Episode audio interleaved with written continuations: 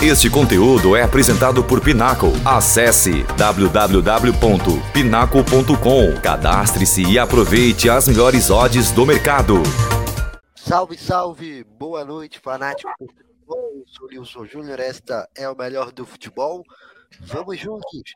Esse é o Fanáticos por Copa desta terça-feira. Vamos juntos repercutir o que melhor rolou nesse dia 29 de novembro na Copa do Catar. Vamos juntos aqui no Melhor Futebol, no oferecimento de Penaco, a casa de apostas oficial da O Melhor do Futebol. Estamos juntos aqui junto ao Alex Vilar, nosso comentarista, também Leandro, Corri, Leandro Silva e também o Pedro Fernandes. Vamos juntos então para mais esse programa, começando com os destaques iniciais dos nossos companheiros aqui de programa de hoje. Boa noite, Alex Vilar, seu destaque inicial. Boa noite, Nilson. Boa noite, Leandro. Boa noite, Pedro. Boa noite também quem está aí nos acompanhando. Mais um dia de Copa e essa reta final, né? Agora é, se desenhando os mata-matas, já temos dois jogos de oitavas de final definidos. Agora tá chegando a reta final e, como eu tava falando um pouco mais cedo com uns amigos meus, agora a Copa tá começando de verdade, né? Agora os jogos vão ficar mais difíceis, vai começar o um mata-mata, vai começar a ser um nível bem mais alto de Copa. É isso aí, boa noite, Leandro Silva. Boa noite, Nilson. Boa noite, Pedro. Boa noite, Alex. Principalmente boa noite a todos os fanáticos e fanáticas que vão acompanhar mais essa transmissão da live referente à Copa do Mundo pela melhor do futebol. E destaque para a partida de hoje entre Equador e Senegal, um duelo bem interessante que reuniu duas seleções que, pelo que fizeram aí nos dois jogos anteriores, poderiam né, ter uma sorte melhor aí, no caso, né, no, no caso do Equador, e também garantir essa classificação. Então foi um duelo em que quem se classificasse estaria muito bem servido aí pelo que fez no grupo e quem fosse eliminado teria esse gostinho aí que poderia ter continuado ainda na Copa, né? Que no caso ficou para a vaga para o Senegal e o Equador com esse gostinho a mais. Então um duelo bem interessante e tendo a Holanda líder, tendo que foi uma Holanda bem decepcionante em muitos aspectos aí que podemos debater aí durante a live. Muito bem. Boa noite, Pedro. Seu destaque. Boa noite, Nilson. Boa noite, Alex. Boa noite, Leandro. Fanático, fanático que está assistindo. Meu destaque vai para País de Gales, que eu esperava um pouco mais nessa primeira fase de Copa do Mundo. A gente vai entrar em detalhes, só que acabou decepcionando e hoje ainda teve o Gareth Bale saindo. E bem questionável, tem que saber exatamente o que aconteceu, mas bem questionável a saída dele no momento que o time precisava. Mas aí a gente começa a se desenhar as oitavas de final, a gente já tem os quatro primeiros classificados e muita coisa vai acontecer amanhã também. E aí a gente vai debater tudo isso hoje aqui com, a, com, com vocês. Muito bem, é isso aí. Bom, é, vamos lá então, vamos começar com o grupo A. Tivemos aí a definição dos classificados. Holanda se classificou na primeira colocação e Senegal uh, se classificou aí na segunda colocação desse grupo A. Bom, uh, acho que todo mundo ficou ligado e esperto no, no jogo aí entre uh, de fato Senegal e Equador, né? Que foi o jogo aí definitivo. O jogo da Holanda não não valia de muita coisa, todo mundo já esperava a vitória da Holanda, se confirmou, e de fato não foi de novo nenhuma grande apresentação, que é algo que, como o nosso Leandro falou, é um destaque que a gente vai secar daqui a pouquinho. Mas agora, falar dessa classificação de Senegal, num jogo é, que foi aí, é, eu diria, Alex, jogando primeiro para você, que eu fiquei um pouco decepcionado com o Equador, eu esperava um pouco mais de ação é, Equador. Acho que foi um pouco. É, meio que entrou desde sempre com meio com o regulamento no braço ali, fiquei esperando um pouco mais de agressividade e, e, não aconteceu, não conseguiu muito bem equilibrar o jogo, né? queria que você analisasse ali é, o que é que você observou dessa partida, primeiramente. Sim, sim, eu concordo com o que você disse, eu também concordo com o que o Leandro disse, que foi o grande jogo do dia e até indo um pouco mais além, pelo futebol apresentado, talvez tenha sido as duas seleções que mereciam passar. Eu achei que a Holanda foi bem abaixo nesse grupo A. Mas falando sobre o jogo especificamente, concordo com você, Nilson. Foi um jogo que o Equador deixou um pouco a desejar. Eu até achava que o Equador era favorito para o jogo antes de começar a partida, mas foi isso. Foi uma seleção que não conseguiu atacar, não conseguiu jogar, e a seleção de Senegal foi bem, consegue um pênalti ali no finalzinho do primeiro tempo, e aí fica na frente do placar. É, um pouco já no meio do segundo tempo, o Equador empata, mas fica pouco tempo nesse empate. Eu não sei ao certo, mas acho que foi, sei lá, dois, três minutos depois Senegal fez o 2 a 1 Então, foi um jogo que, como você disse, o Equador deixou um pouco a desejar, não conseguiu atacar, parecia que estava ali cozinhando o jogo, cozinhando o empate para conseguir essa classificação e acabou perdendo o jogo, né? Diferente de outros jogos que o Equador levou o perigo adversário, hoje não foi assim e foi derrotado. Senegal que faz um, fez uma boa fase de grupos, consegue a vitória também merecido, foi um grupo que, repito, para mim as duas seleções foram as duas que apresentaram o melhor futebol no grupo. Foi um jogo muito difícil. Foi o jogo do dia, um jogo emocionante. E Senegal consegue essa vaga aí para as oitavas, talvez até de forma surpreendente, mas consegue essa classificação num jogo muito difícil, um jogo muito apertado, mas que, como você mesmo destacou, né, foi uma seleção do Equador que parece que não não virou a chavinha de que estava jogando uma decisão, de que precisava ganhar aquele jogo, que era um jogo de vida ou morte o, a equipe de Senegal, por mais que não tenha sido muito superior, ela entrou desde o começo do jogo com essa ciência de que era um jogo de vida ou morte, que ela precisava ganhar, que ela precisava colocar o pé na dividida, que ela precisava chegar mais forte, não de forma de leal, mas que precisava chegar, era um jogo decisivo. Não dava para brincar, não dava para perder tempo, tinha que ser agressivo no jogo, senão ia ficar fora do mata-mata. E o Equador já não chegou com essa postura. E aí ficou de fora do mata-mata. É, Leandro, eu acho que é bem isso mesmo que o nosso Alex falou também, né? Faltou ali para a seleção equatoriana a, a percepção do que valia esse jogo, né? Fiquei com a impressão de que é, fal, faltou encarar um pouco mais é, a fera mesmo, um pouco mais de sangue nos olhos, digamos assim, nessa partida.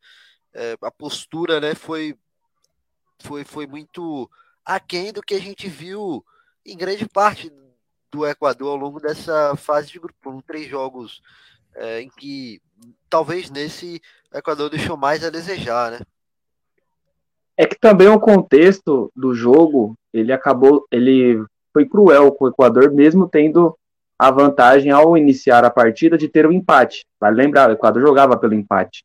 Então, o Alfaro ele utiliza uma estratégia que ele acabou não utilizando contra a Holanda e contra o Catar, porque ele não havia necessidade. Então, nitidamente, se caso o Equador chegasse e chegou contra Senegal precisando de apenas um empate para ir às oitavas, algo que né, aconteceu apenas em 2006, nitidamente o Equador iria fazer esse jogo. E aconteceu hoje. A questão é que, como bem o Alex disse, não foi a melhor estratégia. E outra coisa também, a questão de não ter o, o Mendes fez muita falta. O Alan Franco não fez um bom jogo, é tanto que ele acaba saindo imediatamente ao iniciar o segundo tempo. Né? E o torcedor do Atlético Mineiro conhece muito bem Alan Franco, inclusive nas redes sociais citou muito isso. Então, até as escolhas táticas que ele utilizou para o início da partida também não acho que foram as melhores. Mas a postura em si eu entendo e compreendo perfeitamente, porque o Equador entendia que o Senegal iria para cima, Senegal que teve dificuldades em atacar a Holanda, por mais que tenha feito três gols contra o Catar, também teve dificuldades, é tanto que a maioria dos gols do Senegal foi muito mais erro individual da defesa do Catar do que propriamente uma jogada bem construída.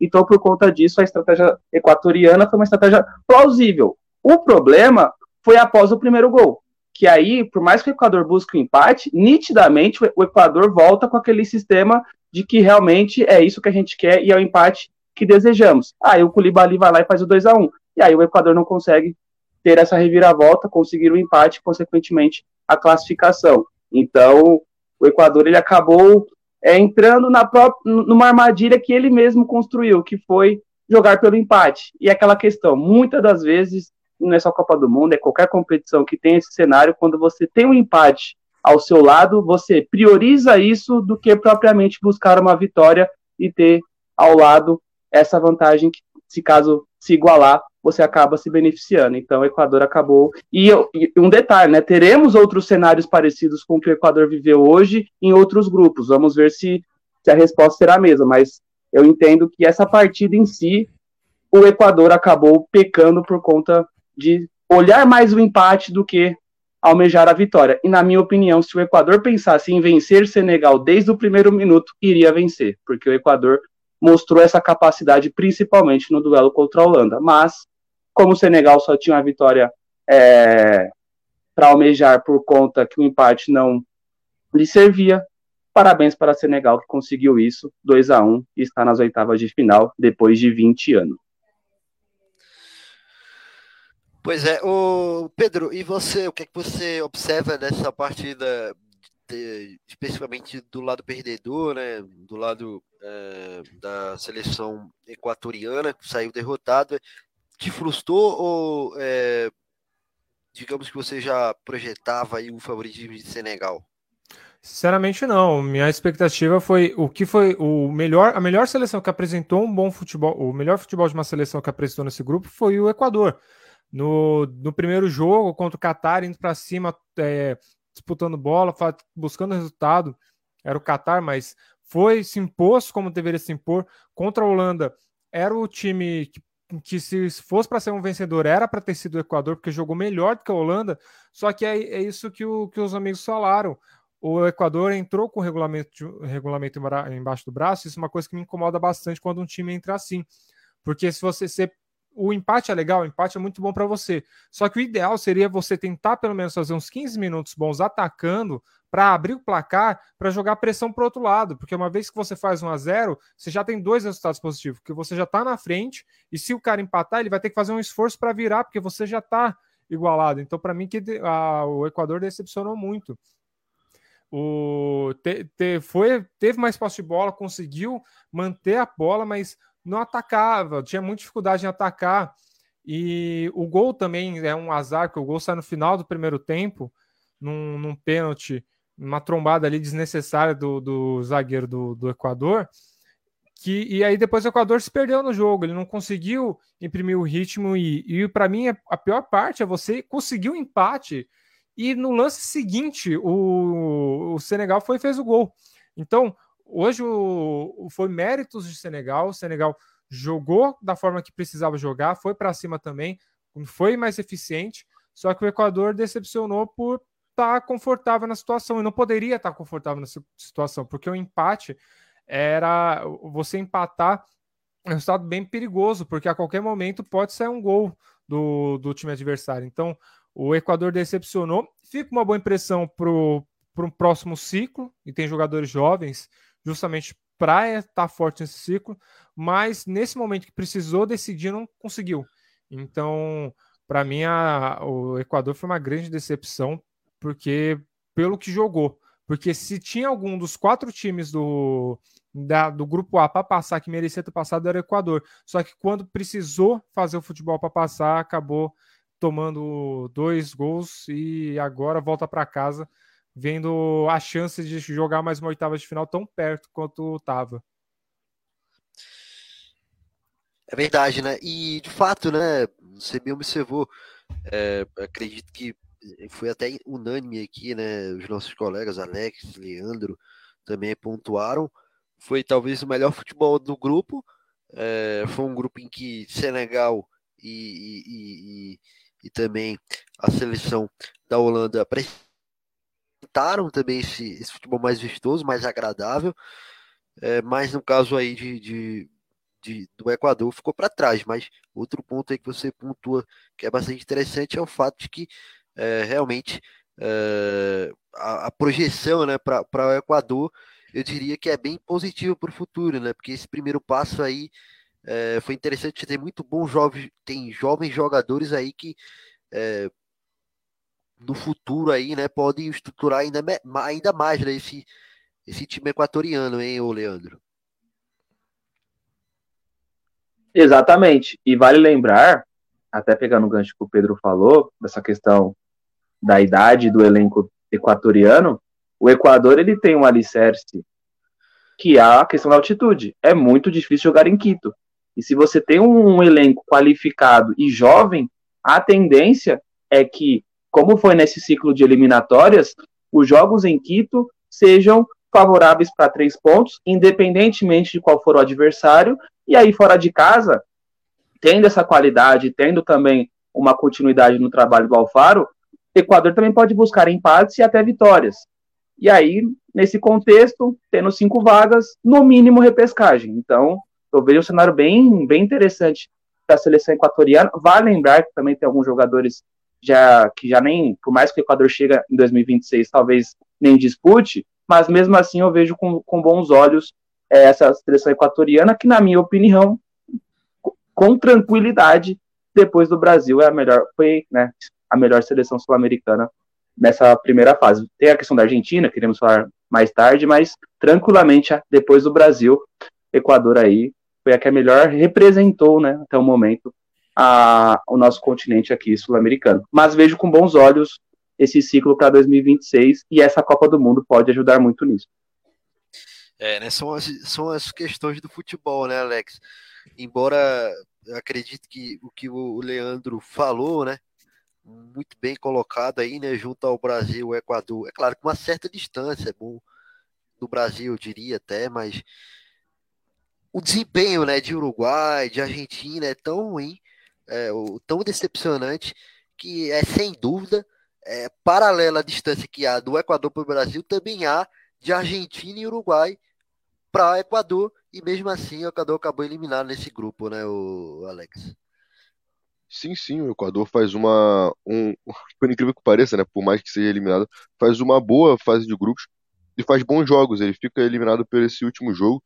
É, mas é, acaba sendo derrotado pela Holanda num jogo que eu considero que a Holanda foi pior no jogo. É, o Equador foi mais ofensivo na maior parte do tempo. É, ela ganha né, do Catar e acaba perdendo nesse último jogo. Então, é uma, uma seleção que faz uma boa fase de grupos, e não só pelos resultados, pelo futebol apresentado. É, acaba ficando de fora, e diferente da própria Argentina, que vence do México num jogo que consegue vencer ele aos trancos e barrancos, tem muita dificuldade para furar a defesa do México, perde de forma surpreendente para a Arábia Saudita, o Uruguai que ainda não marcou um gol nessa nessa fase de grupos, eu acho que até consiga passar no último jogo, mas futebol apresentado é bem abaixo, é bem ruim. E tá ali e o Brasil, né, que é uma das favoritas, é, não fez um bom, bom jogo, pelo menos na minha visão ontem, mas vence o jogo, é eficiente, faz uma ótima estreia. Mas falando especificamente do Equador, é isso, né? Uma seleção, é uma boa seleção que faz bons jogos e fica de fora. Num grupo que acabou sendo ruim com, com o Equador, né? Eu acho que em outros grupos ela teria mais chance de passar. É, como eu disse antes, para mim, tirando o Qatar, né, que virou um saco de pancada, o pior futebol apresentado no grupo foi a da Holanda e é a primeira colocada, porque tem jogadores melhores, tem jogadores mais qualificados e acaba conseguindo ganhar jogos que não joga muito bem. É, para mim, se futebol não é justo, né? Mas se fosse uma matemática exata que mereceria passar, era o Equador e Senegal. Mas ficou na última rodada para uma das duas passar. É, infelizmente, para o Equador, ela acabou fazendo um, um jogo ruim, a seleção é, ruim na sua proposta, acabou pensando em algo que poderia dar certo, mas na hora ele não funcionou, e quem passou foi Senegal. Acho que realmente é, é triste para a seleção que faz um bom trabalho, mas está criando um trabalho coeso e correto para e tem tudo, ainda mais com o aumento de seleções, né? Para a próxima Copa vão ser 48, tem tudo para ser uma figurinha carimbada nas próximas Copas. E só para assim uma coisa, eu falo os amigos falaram sobre a, altitude, né? Dentro de casa, o Equador ser forte, ainda não está certo. É, pode ser que mude, mas tudo indica que 2024 pode ser que seja no Equador a Copa América. Então, um, já um, uma competição mais forte para a seleção do Equador competir dentro da sua casa. Então, já é uma coisa que pode visar um bom resultado em 2024. Perfeito. Bom, é, se você quiser completar alguma questão mais sobre o Equador, Pedro, eu vou aproveitar já para girar, falar um pouco sobre a parte vencedora desse duelo. É, se a gente falou aí né, dessa frustração é, com com o Equador pelo futebol apresentado. A seleção de Senegal é, acabou é, ultrapassando essas adversidades, né? A perca aí do seu grande craque, o Mané, é, estreou aí na competição é, diante da, salvo engano, foi diante do, da Holanda, né? e apresentou um bom futebol, mas acabou aí sendo infeliz na reta final do jogo com as falhas aí de outro grande é, ídolo aí do futebol senegalês e dos principais jogadores, que é o goleiro Eduardo Mendy. Mas é, me parece que essa derrota, até o contexto dessa derrota, seguramente não foi é, de maneira assim, é, não foi um impacto brutal, do, do, do, sentido em que logo esse time conseguiu aí na partida seguinte contra o Catar, talvez o adversário tenha ajudado, mas é bem verdade que assimilou bem a derrota e seguiu em frente aí para conquistar essa importante classificação, né?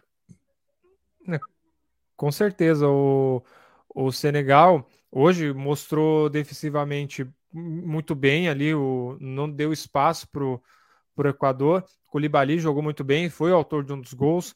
O Mendy também, quando precisou, ele jogou bem.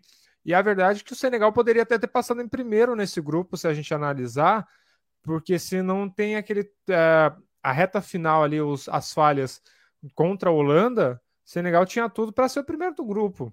Para passar ali até sem muita dificuldade, deixar a bomba ali para jogar entre Equador e, e, e Holanda. Superou a questão do, do Mané. Eu até esperava que fosse sofrer um pouco mais, mas conseguiu superar e se classifica com todos os méritos. Agora a gente só tem que ver como que vai se portar a partir de umas oitavas de final, o momento que vai decidir mesmo, o momento que vai jogar e não vai ter um adversário fácil, muito pelo contrário, vai jogar com a Inglaterra, que, que fez uma boa, uma boa primeira fase, mas Senegal deixa uma boa impressão. E é uma coisa que eu, a gente pode até, se a gente for falar dos confrontos mesmo, mas essas oitavas de final são totalmente um ponto de interrogação. A gente não, não consigo afirmar quem que pode ser o, quem são os grandes favoritos dessas primeiras, nesses primeiros jogos de oitavas já definidos. Então o Senegal tem chances reais de avançar mais longe. Se fizer isso, vai ser uma grande história dessa Copa do Mundo. É verdade. Com essa classificação, vale lembrar né, que o Senegal foi o terceiro país africano a, a, a se classificar né, por mais de uma edição para o mata-mata da Copa, né? Repetiu aí Nigéria, é, Gana conseguiu isso em 2006, 2010, a Nigéria conseguiu em 94, 98 e 2014. Então, um dado importante aí é, para a seleção senegalesa que é, de fato, é, Alex, agora você falando um pouco sobre isso, é, se a gente falava é, da partida um pouco decepcionante da seleção equatoriana. O que a gente viu foi um Equador justamente muito é, atento na partida e com mais alma no jogo, né? Sim, foi o que eu acabei falando na introdução sobre o jogo. Foi é mais ou menos isso, né? Foi uma seleção que, como eu disse, parecia que tinha a noção de que estava jogando uma decisão. Do outro lado do Equador teve uma postura defensiva, mas não só postura defensiva, parecia que em alguns momentos a, a seleção foi meio apática e não tinha noção do que estava acontecendo. A Senegal não, sabia desde o começo que era um jogo decisivo e que ela tinha que entrar com força, que não podia tirar o pé em nenhum momento, que tinha que chegar mais forte, e foi o que ela fez. Entendeu o que tinha que fazer desde o começo do jogo, sabia que precisava ganhar, tomou as rédeas do jogo e foi mais assim, entendeu mais que era o jogo, tinha mais pressão, aquela coisa de cobrar o outro de forma até positiva, mas de, de ter mais garra, sabe? Aquela coisa até sul-americana, de ter mais vontade. É, a seleção do Senegal, pelo menos na minha interpretação, apresentou isso muito mais do que do outro lado, o Equador. Não falar que o Equador foi apático, não queria a vitória, mas eu senti que do lado do, de Senegal tinha não sei se mais vontade é a palavra certa, mas tinha mais essa noção de que era o jogo da vida. É pela necessidade do resultado também, né? Por ter que precisar sim, sim, vencer, no empate só não resolvia, enquanto o Equador é, sentou no resultado lá que precisava. Então acho que eram dois times em sintonias totalmente diferentes quanto à necessidade do resultado. É, cria uma sensação de desespero do lado positivo, de você ter que tomar uma atitude rápida, de ter que ter uma ação mais rápida no jogo. E agora falando direto aí numa parte mais tática, né, Leandro? O que a gente observa nesse time de Senegal, o Pedro falou a questão de ser surpresa, de poder surpreender já nas oitavas finais novamente, é que até mesmo na derrota para a Holanda, ou seja, nos três jogos, esse time demonstrou uma solidez, demonstrou uma organização e ideia de jogo muito clara, né? Exatamente, o trabalho do AliOCC é um trabalho muito bom, inclusive tranquilamente o melhor trabalho de, um, de uma seleção africana né, de 2018 até o exato momento. Se não me engano, na no primeira live o Pedro estava de, de apresentador e eu até comentei na oportunidade, ele até questionou essa questão de Senegal sem o Mané, e eu tinha exaltado na ocasião que o principal mérito desse sucesso senegalês nunca foi o ataque, sempre foi a defesa. Senegal em 2018 tem Mané e não, e não passa da primeira fase. Então, a questão do Mané é muito importante, é uma figura mundial, é um dos três melhores jogadores do mundo. Né, na última eleição acabou sendo, se não me engano, o segundo ou o terceiro, depois vocês me corrigem. É, e por conta disso, ter a ausência dele é muito impactante. Só que o sucesso de Senegal principalmente na Copa das Nações Africana e por é, disputar duas Copas seguidas, 18 e 22, vai muito além de ter o Mané, vai muito além de ter um ataque poderoso, vai muito além de ter atacantes de alto nível. Sempre foi pautado pelo sistema defensivo, liderado por um dos melhores jogadores em campo hoje, que foi o Koulibaly. Então, por conta disso, eu via é, Senegal sem o Mané como uma fortaleza defensiva. Até imaginava Senegal se classificando em primeiro sem tomar gol, que até era a minha projeção. Acabou se classificando, mas no contexto muito mais ali perigoso, flertando muito com a eliminação e tendo tomado aí gols, inclusive tomando gols em todos os jogos. Só que, mesmo assim, é nítido que o trabalho defensivo foi bem feito. Contra a Holanda foi como o Pedro disse, foi uma questão ali de azar e um e uma questão que o De Jong acaba também, é, nos últimos 15 a 20 minutos, chamando muita responsabilidade pela qualidade que ele, que ele tem, acabou ali encontrando o Gakpo, fez 1 a 0 e aí depois disso as coisas acabou encaminhando para a seleção holandesa. Então, a estreia também deixou uma sensação assim, que o Senegal tinha uma mané dependência, mas quem acompanha o Senegal sabe que não, isso não existe. O Mané é muito importante, o Mané é um craque, o Mané é um jogador diferente, mas Senegal muitas das vezes Senegal acaba se classificando é, em, em, seus compromissos no 0 a 0 nos pênaltis, como aconteceu na Copa das Nações vencendo o Egito e como aconteceu eliminando o Egito para chegar nessa Copa do Mundo. Sempre não tomando gols, mas sempre tendo dificuldades, tendo mané ou não. Então, essa questão tática defensiva que o Alio Cissé emplacou nessa fase de grupos foi o crucial para que também fosse potencializado atacantes que deram certo. O Sar fez um, uma boa fase de grupos, o Diá, que acabou fazendo gol também no jogo contra o Qatar, um atacante interessante, e também tem a questão do, do Gueye, que é um jogador que sempre foi defensivo em, em, nos clubes, mas que principalmente nessa Copa do Mundo tem, está tendo uma responsabilidade ofensiva e está indo bem nesse contexto. Então, é um Senegal que chega forte para as oitavas, também será um assunto da live, e tem totais condições de fazer história e fazer como o Camarões fez em 90, fazer como outras seleções, como Gana em 2010 e ser com uma. O próprio Senegal também em 2002. É, com o próprio Senegal em 2002 e chegar nas quartas. Vejo com totais chances, até pelo adversário que ela irá enfrentar, queremos falar, que também tem algumas coisas a dizer. Então, assim, Senegal sem o Mané é um Senegal mais fraco, mas Senegal sem Mané tem vida e mostrou isso nessa fase de grupo, se classificando em segundo e tendo totais condições de ter sido o primeiro colocado se não fosse aquela desconcentração nos últimos minutos contra a Holanda. Pois é, e, aí bem destacado, né? O Senegal, portanto, volta aí ao mata-mata da Copa é, desde 2002, não, não disputava e agora está de volta na edição de 2022, é, 20 anos depois, né? Quando o Brasil ganhou a Copa, né? Importante. É, coincidência. Qualquer, qualquer superstição nesse momento é bem-vinda. É. é verdade. Bom, é, assim falamos aí sobre essa questão de Equador e Senegal. Agora vamos falar um pouquinho da, da Holanda. É, a Holanda garantiu a classificação. Foram aí três jogos, duas vitórias, né? E, e um empate. Mas um futebol pobre, um futebol que decepcionou, que frustrou bastante, né, Alex? é, não foi um time que a gente imaginava nesses primeiros três jogos. É, Mostrou-se aí um time, eu diria que lento ali, né, com pouca intensidade ofensiva, com bastante paciência, mas pouca uh, intensidade ofensiva e também com alguns problemas defensivos ali, né? Tentando ajustar ali, tirando o delete, uh, mexendo na zaga, mas uh, e olha que já na fase de grupos, né? Isso aí, esses problemas aparecendo, né? Então, foi uma primeira fase que, embora a classificação tenha sido aí é, feita com sucesso, foi um pouco decepcionante o desempenho no campo, né? Sim, é. Bom, eu, eu colocava antes da Copa, acho que das pessoas colocavam a Holanda como uma seleção ali de, de média força, mas que poderia dar um trabalho.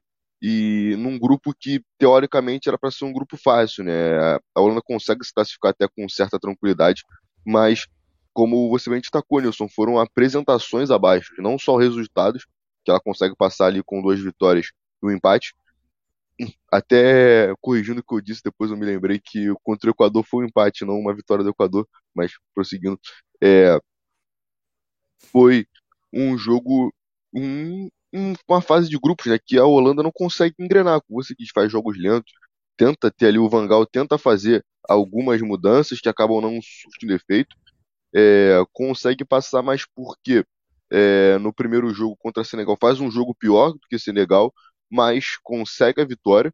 Ali no finalzinho, como destacou o Pedro, em alguns erros é, individuais da equipe de Senegal, também por parecer estar tá cansado o Senegal, ela consegue ali uma vitória por 2 a 0 que é um placar até enganoso.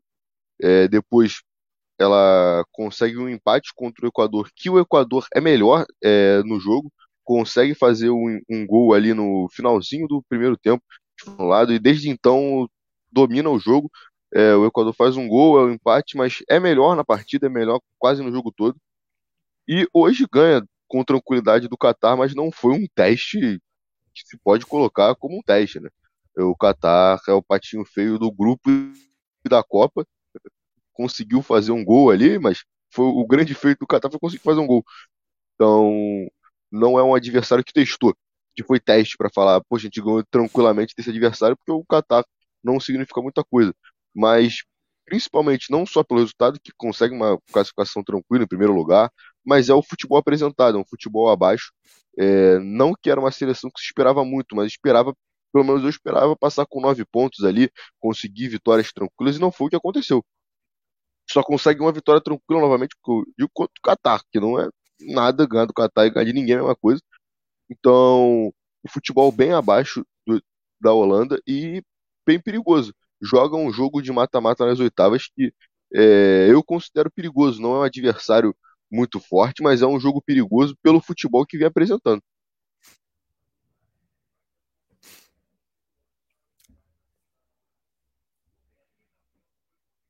Opa, a Holanda não convenceu, né, Leandro?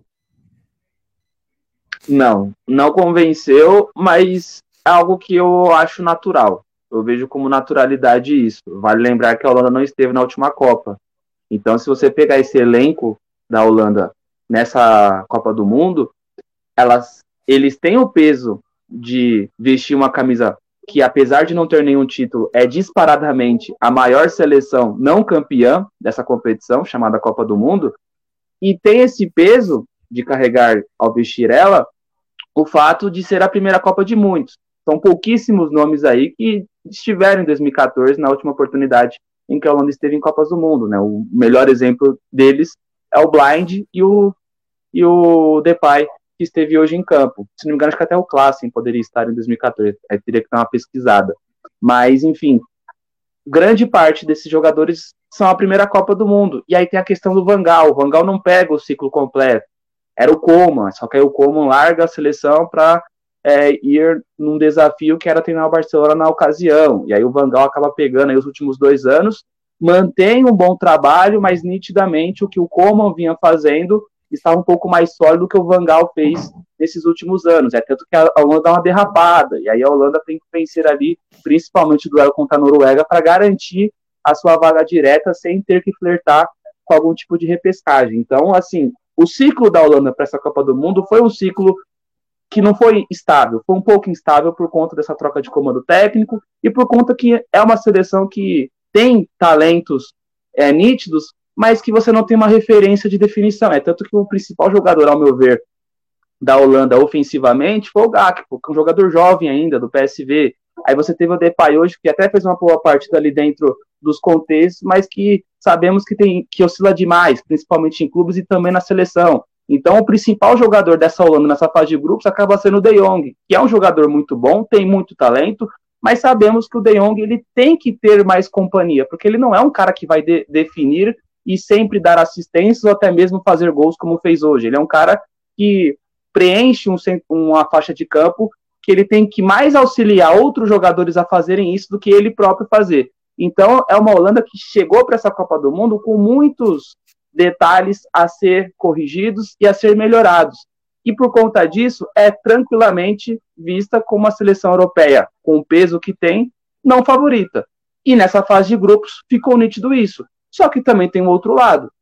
A Holanda, de responsabilidade, de pressão, ela só tem a fase de grupos, que ela concluiu como primeira colocada, e as oitavas, que é um, que é um adversário que ela é favorita. A partir das quartas, e pelo que o Vangal vem falando, e pelo que a imprensa holandesa vem batendo, e até os torcedores estão pegando isso, a Holanda não tem responsabilidade nenhuma. E isso é raro todas as Copas que a Holanda chega, ela chega com o peso de ser favorita. Nessa Copa ela não tem, por esses contextos que citei anteriormente, principalmente por não ter disputado em 2018.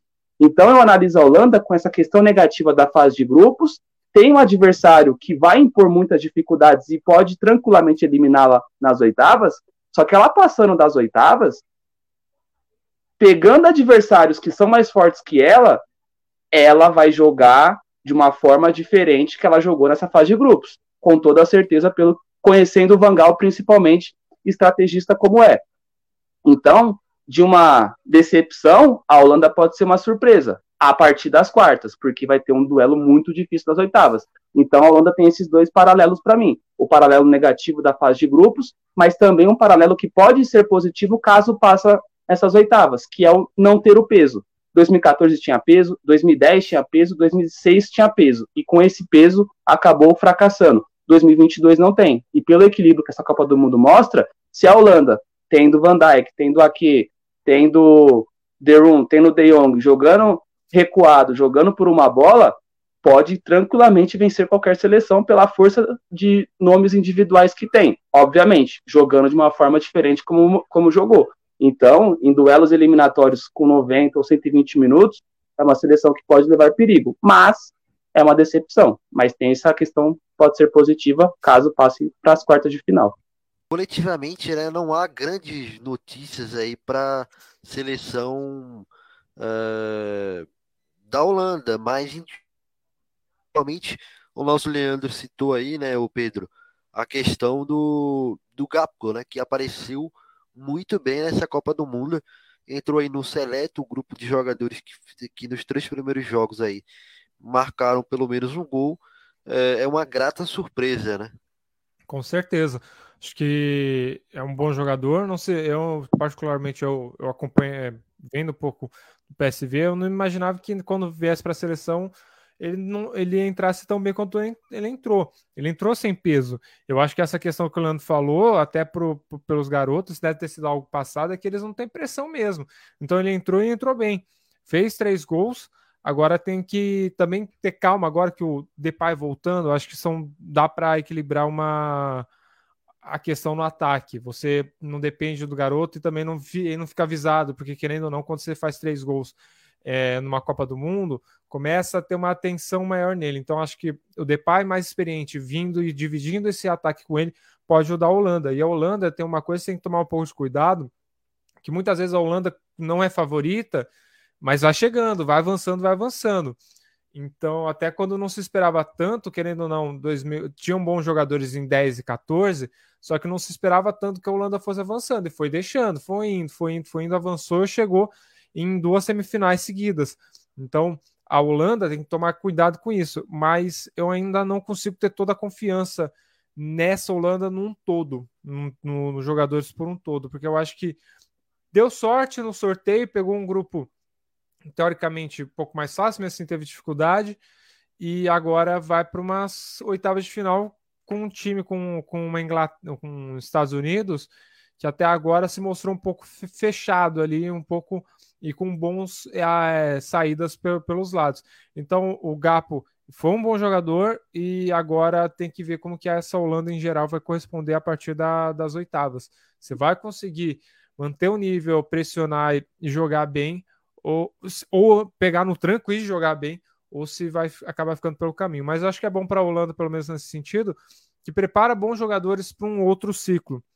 Eu, particularmente, não sou muito fã do Vangal, eu não gosto dele muito como técnico, mas pelo menos ele sabe cuidar desses garotos. Então tem que ver agora, a partir das oitavas, como que vai ser o, o, a Holanda nessa, nessa reta final de Copa do Mundo.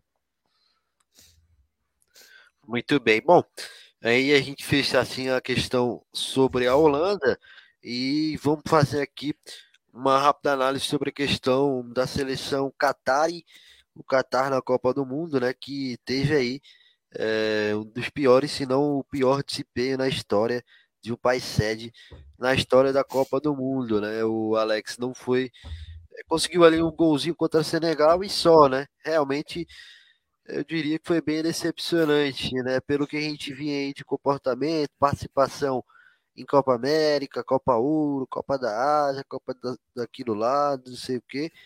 Sempre fazia um negócio interessante, mas chegou na hora da, da Copa do Mundo mesmo em casa, é, acho que o time sentiu, né? Não, é, eu acho que mesmo com essas participações e tentar levar o Catar para ter um algo ali, não é uma seleção, eu não considero uma decepção porque pelo menos para mim era o esperado, uma seleção pra ali decepcionar precisa ter alguma expectativa, né, Alex? Isso, pra ser decepcionante tem que ter uma expectativa. E eu acho que eu esperava isso do Catar, uma seleção fraca, teve uma atuação nos três jogos pífia, talvez ali no segundo jogo, quando fez um gol e deu uma pressãozinha, possa ser levado em conta, mas não faz nada na Copa, é a pior seleção da Copa disparada. É, talvez se levar em retrospecto outras seleções que fizeram é, suas Copas em casa, dali a Rússia e a África do Sul, né? A Rússia que consegue eliminar a Espanha, consegue fazer um bom papel. É, o Brasil que consegue passar de fase, vai até semifinal, mas é o Brasil, tem obrigação sempre. É, em 2010 a África do Sul consegue também fazer um bom papel, mas aí antes também a gente já vai para é, 2006 é a Alemanha com a seleção tradicional, 2002 também a Coreia consegue chegar à semifinal, enfim. Existe esse parâmetro de seleções que quando é, são sede de uma Copa conseguem ir mais longe do que é esperado. Mas o Qatar não tem ninguém para fazer isso, é uma seleção e até para você fazer isso, você precisa de um peso da sua torcida, né? E o Catar não é também um país que tem muitos catares, né? Então é um país que as próprias pessoas que moram no país torcem para outras seleções. Então não existe aquele aquela coisa de iremos jogar em casa, não tem muito isso. Então esse outro fator que seria um fator extracampo que iria ajudar não existe. E dentro de campo o Catar é, é isso, né? É uma seleção que não pode se esperar muita coisa e como destacou o Pedro, para você ter umas para você decepcionar, você tem que ter uma expectativa. E eu acho que o Qatar cumpre a expectativa que era do Qatar, que é fazer isso aí que fez. Perdeu os três jogos e só ser a sede da Copa e olha lá. Nem era para ser a sede da Copa. É, ainda tem isso, né? Ainda tem essa questão aí que não era nem para ser sede. Bom, é, tem uma participação aqui do Luffy Sando. Luffy Sando fala boa noite a todos. Uh, decepção, o Equador hoje jogou com regulamento e deu tchau. É, pois é, a gente falou aqui bastante sobre isso. Também um abraço aí para o nosso colega que está aí no, nos prestigiando. Fique ligado conosco, participe aí do nosso programa. Bom, é, a gente segue agora falando. Ô, Nilson, rapidinho, só comentar sobre o Qatar. Eu quero fazer um. A gente já criticou tanto a FIFA. Mas só uma crítica final é que agora, depois da situação do Catar, que seja levado nas, nas, é, nas escolhas das próximas, próximos países sedes a questão do futebol também, do futebol atuado pela seleção. E eu imagino que agora para frente, depois de 30, é, que a gente já tem 2026 decidido, são três seleções expoentes nos seus continentes, pelo menos, México, Estados Unidos e Canadá. 2030 a gente não sabe ainda, mas pelo menos são seleções que parecem mais ou menos ajustadas nos seus continentes, que a partir de 34, 30, 38, que tenham uma noção e não chamem qualquer seleção, que tenha pelo menos o critério não só de infraestrutura, mas o critério futebolístico seja levado em conta, porque a gente ter países sedes que simplesmente não conseguem fazer absolutamente nada na Copa do Mundo é bizarro. E não pode acontecer, que o país sede tem que ser minimamente competitivo, pelo menos. É verdade. Você já tinha expectativas baixas ou se decepcionou mais ainda, Leandro? Decepção, pô. O Qatar é atual campeão asiático. Assim, a expectativa não era ser líder ou ser segundo colocado. A expectativa era de pelo menos pontuar. E eu via competir, o Qatar. Né? É, competir. E assim, é, concordo com o que o Alex e o, e o Pedro disseram sobre a questão da expectativa, mas tem um detalhe: o Qatar chega para a Copa do Mundo com a chancela de campeão asiático. E assim, ganhar o, o campeonato asiático não é fácil. E essa Copa do Mundo está demonstrando isso. Você já teve o Japão vencendo a Alemanha, você já teve a Arábia Saudita vencendo a Argentina, você já teve a Austrália podendo complicar uma França que é muito forte e uma Austrália que consegue se impor e consegue pontuar diante de uma Tunísia que, que o que o Alex falou que, a, que o Qatar não tem, a Tunísia tem nessa Copa do Mundo, que é o fator torcida. Impressionante quanto os jogos da, da Tunísia a torcida ajuda. E mesmo assim, a Austrália conseguiu se impor, apesar da Austrália não fazer parte do continente asiático, mas por questões que a FIFA é, deixou, ela acaba ali participando junto com esse conglomerado. Então, por conta disso, o Qatar ter a chancela agora de o pior anfitrião da história das Copas com três derrotas em três jogos, para mim é surpreendente, porque é uma seleção que mostrou nesse ciclo de Copa do Mundo, principalmente nos dois primeiros, qualidade. Vale lembrar que o Qatar não passeou aqui no Brasil na Copa América. O Qatar fez bons jogos na Copa América e na época o Qatar não estava com sua equipe principal. O Félix Sanches trouxe jogadores jovens até para uma preparação pensando na Copa do Mundo e conseguiu fazer bons jogos. Então, por conta disso, os últimos dois anos de preparação do Qatar que foram muito, muito ruins, por decisões de amistosos e por conta também de alguns jogadores terem caído o nível. Vale lembrar que o, a base do Qatar é os times do Qatar. E aí até por uma questão também de má fase interna por lá, acabou prejudicando o desempenho da seleção. Mas, assim, expectativa de classificação zero. Estava ali tranquilamente entre Holanda, Senegal e Equador. Mas ser a pior anfitriã da história das Copas, tendo no currículo, três anos antes do Mundial, um título asiático que é muito difícil e tem seleções melhores que ela, eu achei decepcionante sim, Nilson. É, e eu acho que também pela questão do futebol apresentado, né, cara? Exato. Aí entra o que o Pedro falou, né? Que, pô, o futebol apresentado pelo Qatar foi muito pobre, muito mesmo. É verdade. Papo de não ganhar time da Série D aqui do Brasileirão. Porque, de fato, é. se o time do Santa Cruz, eu acho que dá. A gente já, já deu no Qatar uma vez. Mas botar aí o time, o time de hoje, que é bem ruim, acho que ganha. Foi uma coisa novo. que comentaram um tempo atrás no nosso grupo da, da, da rádio, né? Se junta uma seleção do, da MF para jogar contra o Qatar, a gente ganha. Porque foi uma, de, de, foi uma bizarrice. Eu acho que o, que resume o Qatar em Copa do Mundo e todo esse ciclo de 2010 para cá, a seleção escolher o Qatar e tudo isso, é bizarro. É bizarro o Qatar hoje está nessa situação pior. Ah, vai entrar para a história, né? Já está na história. O pior é, pior é, time é, país sede da história das Copas do Mundo. Pior que não é só dentro de campo, não, hein? Pelo jeito é em todos os aspectos aí. Bom, mas aí a gente vai seguindo, é, falando agora sobre a definição é, do outro grupo, o grupo B da Copa do Mundo, onde tivemos aí Inglaterra e Estados Unidos é, que estarão aí no grupo B, é, que avançaram no grupo B, estarão, portanto, nas oitavas de final. Na Inglaterra aí de Harry Kane e os Estados Unidos aí de Christian Pulisic. Foi decisivo hoje, né?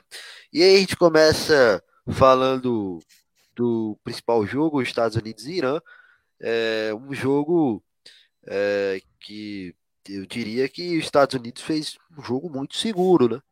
É, meu caro amigo Leandro, é, diria que realmente tiveram poucos momentos assim que os Estados Unidos esteve de fato ameaçado diante do Irã É, já tinha feito né, Estados Unidos um bom jogo contra o País de Gales, é, dificultou as coisas para a Inglaterra e hoje novamente é, apresentou aí um, um, futebol que fez com que ele de fato fosse merecedor da, da vitória e consequentemente da vaga, né, Leandro? Exato. E os Estados Unidos ele quase entrou nesse contexto que falamos anterior do, do Equador. Os Estados Unidos faz um grande primeiro tempo contra o País de Gales e por um, uma mudança de estratégia equivocada acaba dando campo para País de Gales buscar o um empate. E contra a Inglaterra, os Estados Unidos joga de igual para igual. É tanto que os Estados Unidos tem até mais chances reais de ser o vencedor do que propriamente a Inglaterra. Inclusive, teve até bola no travessão do Pulisic. E, entre outras oportunidades construídas no primeiro tempo e no segundo tempo. E o jogo de hoje tinha aquele enredo: é o Irã se defendendo, os Estados Unidos atacando, mas os Estados Unidos com dificuldades em atacar nos, nos, nos jogos anteriores a esse. Então, era um cenário perigoso de um Irã conseguindo uma vitória ou um empate Estados Unidos eliminado e os iranianos classificados. Mas não foi isso que vimos. Vimos os Estados Unidos seguro, os Estados Unidos que nitidamente, pelo semblante dos jogadores, sabia do peso da partida, algo que vimos também com o Senegal. E aí, Senegal e, e Equador, eu vi reflexos dele em Irã e Estados Unidos. O Irã jogava pelo empate. Tá certo que o país de Gales também poderia entrar no contexto de se classificar, mas nitidamente sabíamos que o Irã jogava pelo empate porque a Inglaterra iria fazer o papel dela. Em nenhum momento o Irã fez questão de buscar a vitória. E quando sofre o gol, aí tenta se expor, tenta subir as linhas, tenta ser mais ofensivo, mas, mas os Estados Unidos já tinha segurança e já estava com o sistema encorpado de manter o resultado até mesmo ampliar. Então, da mesma forma que o Equador é, não fez questão de buscar a vitória em nenhum momento e aí acabou pagando esse preço contra Senegal. O Irã hoje, só que o Irã era muito mais natural por conta de limitações técnicas. Mas os Estados Unidos não é nenhum bicho papão, tem muitas fragilidades, principalmente defensiva. Então, cabia ao Irã também em alguns momentos ser ofensivo e não foi. A partir, quer dizer, acabou sendo a partir do momento que tomou o gol. Então, por conta disso, os Estados Unidos foi beneficiado pelo seu jogo, teve atitude, buscou 1 a 0 manteve isso, teve aquela questão polêmica no final do jogo, se foi pênalti ou não, mas eu vejo que a vitória foi justa, vejo que a classificação para as oitavas de final foi justa, porque, na minha opinião, os Estados Unidos foi sim um, um dos melhores do grupo aí. Não sei se melhor que a Inglaterra, aí poderíamos entrar em contexto, porque a Inglaterra faz um grande jogo na estreia e faz um jogo hoje bem cirúrgico contra o País de Gales, mas nitidamente, na minha opinião, Estados Unidos foi melhor que o País de Gales e melhor que o Irã em questão de desempenho nesse grupo. Então, classificação garantida, um jogo seguro, mas tem aquela questão: Estados Unidos tem um baita desafio nas oitavas de final, apesar das fragilidades que citamos anteriormente da seleção holandesa. Mas classificação justa, e vale lembrar, né? Possivelmente é o único representante da CONCACAF nas oitavas de final. Algo que sempre é o México que acaba fazendo isso, né? E possivelmente não será nessa, nessa temporada. Então, é os Estados Unidos aí representando o seu continente nas oitavas de final. É, Pedro, os Estados Unidos, de fato, nessa primeira fase aí, mostrou, bast mostrou bastante organização, né? Falta ali algum refino técnico, ali uma, uma melhor qualidade na frente, no ataque ali, talvez, mas organização, o time mostrou-se aí, pelo menos é, nas partidas que eu acompanhei, fiquei com uma impressão aí de um time bem organizado. É como os militares americanos estavam bem organizados. O, a, os Estados Unidos, que a gente, até na live que a gente fez analisando grupo por grupo, a gente sempre colocava os Estados Unidos como a, um ponto de interrogação e, e possivelmente não sendo o time que passaria de fase, né? Brigaria ali com o País de Gales. Só que mostrou, e o, o ciclo pré-Copa indicava isso, hein? os Estados Unidos não estava tão bem, teve dificuldades para se classificar na CONCACAF, e estava com alguns nos amistosos também não estava desempenhando bom papel. Só que chegou na Copa do Mundo, a chave muda e os Estados Unidos foi bem, foi organizado é, e disputou ali como, como poderia. Agora, nesse jogo, sabendo que precisava do resultado, porque da mesma forma o Equador podia empatar com, com, com o Senegal, o Irã poderia empatar com os Estados Unidos para se classificar. Então, os Estados Unidos, sabendo o resultado, quis controlar o jogo a todo momento e conseguiu. O, o, gol, o, muitos lançamentos na área também, meio esquisitos, mas é, foi indo para cima, foi tentando pelas pontas. O Serginho Deste fazendo também um bom jogo. O gol ele sai é, num, num desses cruzamentos e agora ver como que os Estados Unidos vai se portar. Tem que ver também como fica o Pulisic, que saiu machucado, né? Ele termina o primeiro tempo ainda em campo, mas depois sai. Ele até postou uma foto num centro médico, então não sei como que vai estar a situação dele. Ele foi uma pancada na barriga dele, no abdômen. Agora tem que ver como que vai ser. E como eu falei, eu não acho que esse, eu, essas oitavas, esse Holanda e Estados Unidos, tem tudo para ser um jogo para ir para prorrogação, porque tudo bem, a Holanda deve ser o time que vai atacar, os Estados Unidos vai se defender. Só que vai ser um jogo que eu não consigo cravar um resultado, não consigo cravar um classificado. Então tem, tem é, propenso de ser a primeira prorrogação. Mas ao mesmo tempo não acho que vai ser esse jogo tão chato quanto muita gente está achando. Acho que pela organização dos Estados Unidos, pela forma como jogaram, os Estados Unidos não vai, não vai ser um jogo tão parado assim. Agora tem que ver como que vai corresponder numas oitavas de final dos Estados Unidos, né? Melhor, igualou a melhor campanha, que foi umas oitavas de final, sempre chega nas oitavas, mas não avança. O Leandro comentou é, sobre a questão da CONCACAF, né? Geralmente é o México que avança, mas da CONCACAF o, que, quem esperava que fosse decepcionar era os Estados Unidos não decepcionou, e é o melhor resultado da CONCACAF, que eu acredito muito que os outros dois anfitriões da Copa de 26 decepcionaram muito, principalmente o México não vai avançar, então vai cabe aos Estados Unidos honrar aí a América do Norte. É verdade, meu caro Alex lá, o LeBron James do soccer, o Christian Pulisic decidiu, hein? É isso, né? Ele é o único jogador, assim, basicamente, da seleção. Eu, eu brinco muito com alguns amigos sobre essa alcunha de LeBron James do futebol, que eu acho que nem um Caruso ele seria, mas Bom, o Pulisic faz um bom jogo, né? ele sai machucado, o que pode ser uma grande, um grande desfalque para a seleção dos Estados Unidos, até porque ele é o principal jogador da equipe, né? Ele é o melhor jogador do time. É... E como bem destacou os companheiros, os Estados Unidos faz uma ótima fase de grupos, né? Surpreendente, até, até de certa forma, pelo menos para mim, consegue fazer uma ótima é, fase de grupos, consegue essa classificação até de forma tranquila, num jogo que ganhou apenas por 1 a 0 mas foi um jogo que sofreu poucos riscos né, Estados Unidos.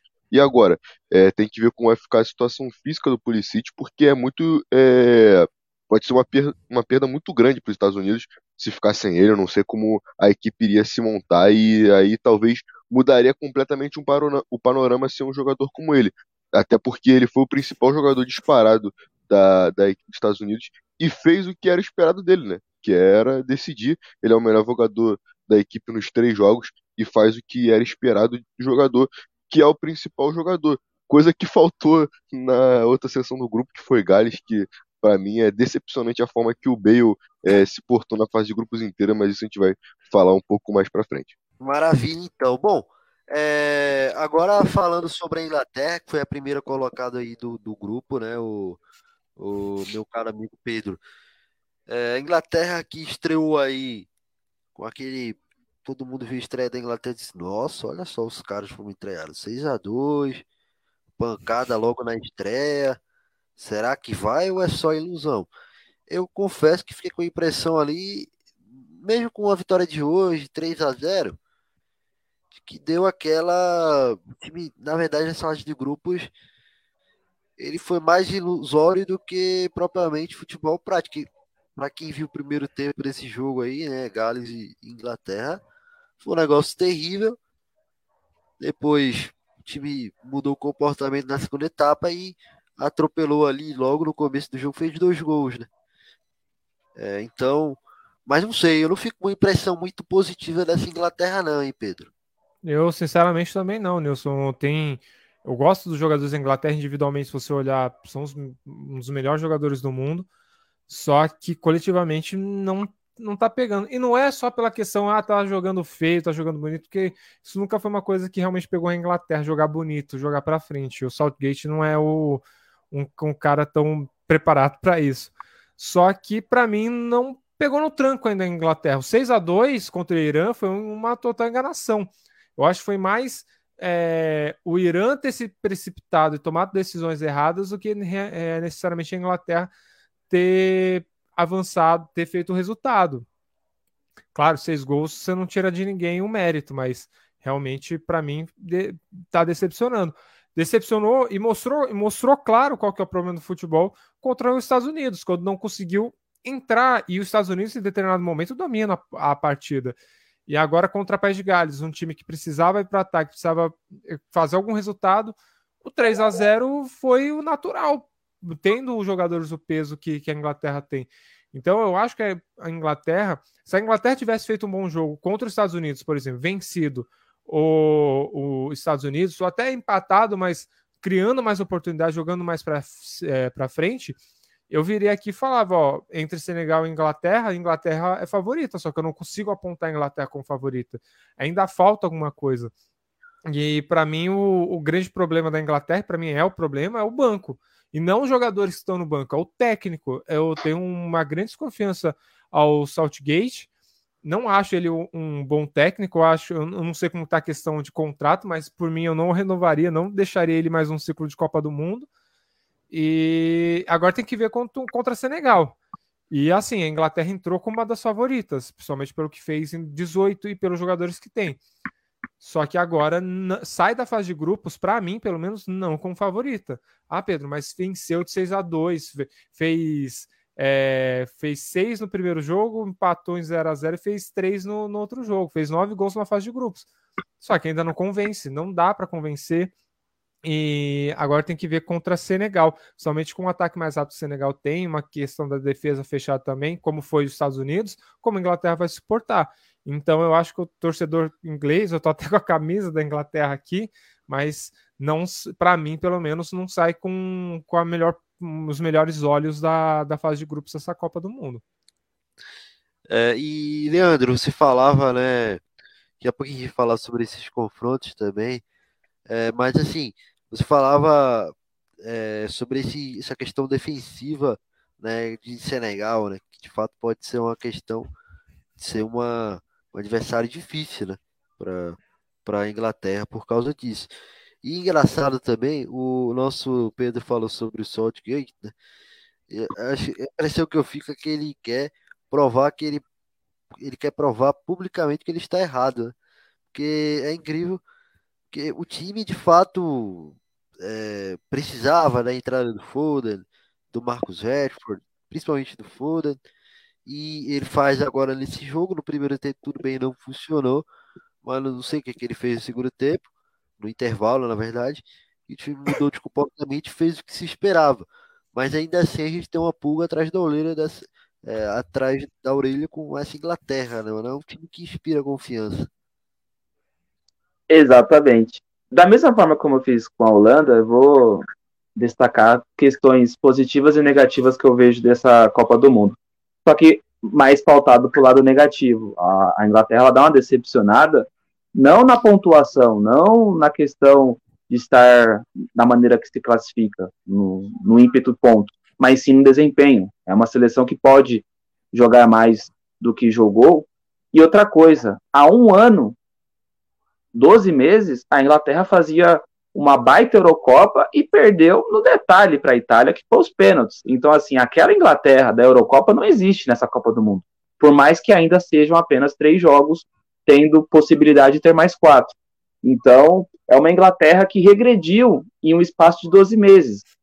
Quando você vai fazer um aspecto de evolução e regressão para uma seleção em ciclo de Copa, você sempre coloca três anos, dois anos, mas é muito difícil uma seleção mudar tanto negativamente em um ano. É o, é o que está acontecendo com a Inglaterra. E aí também é uma questão da cultura inglesa.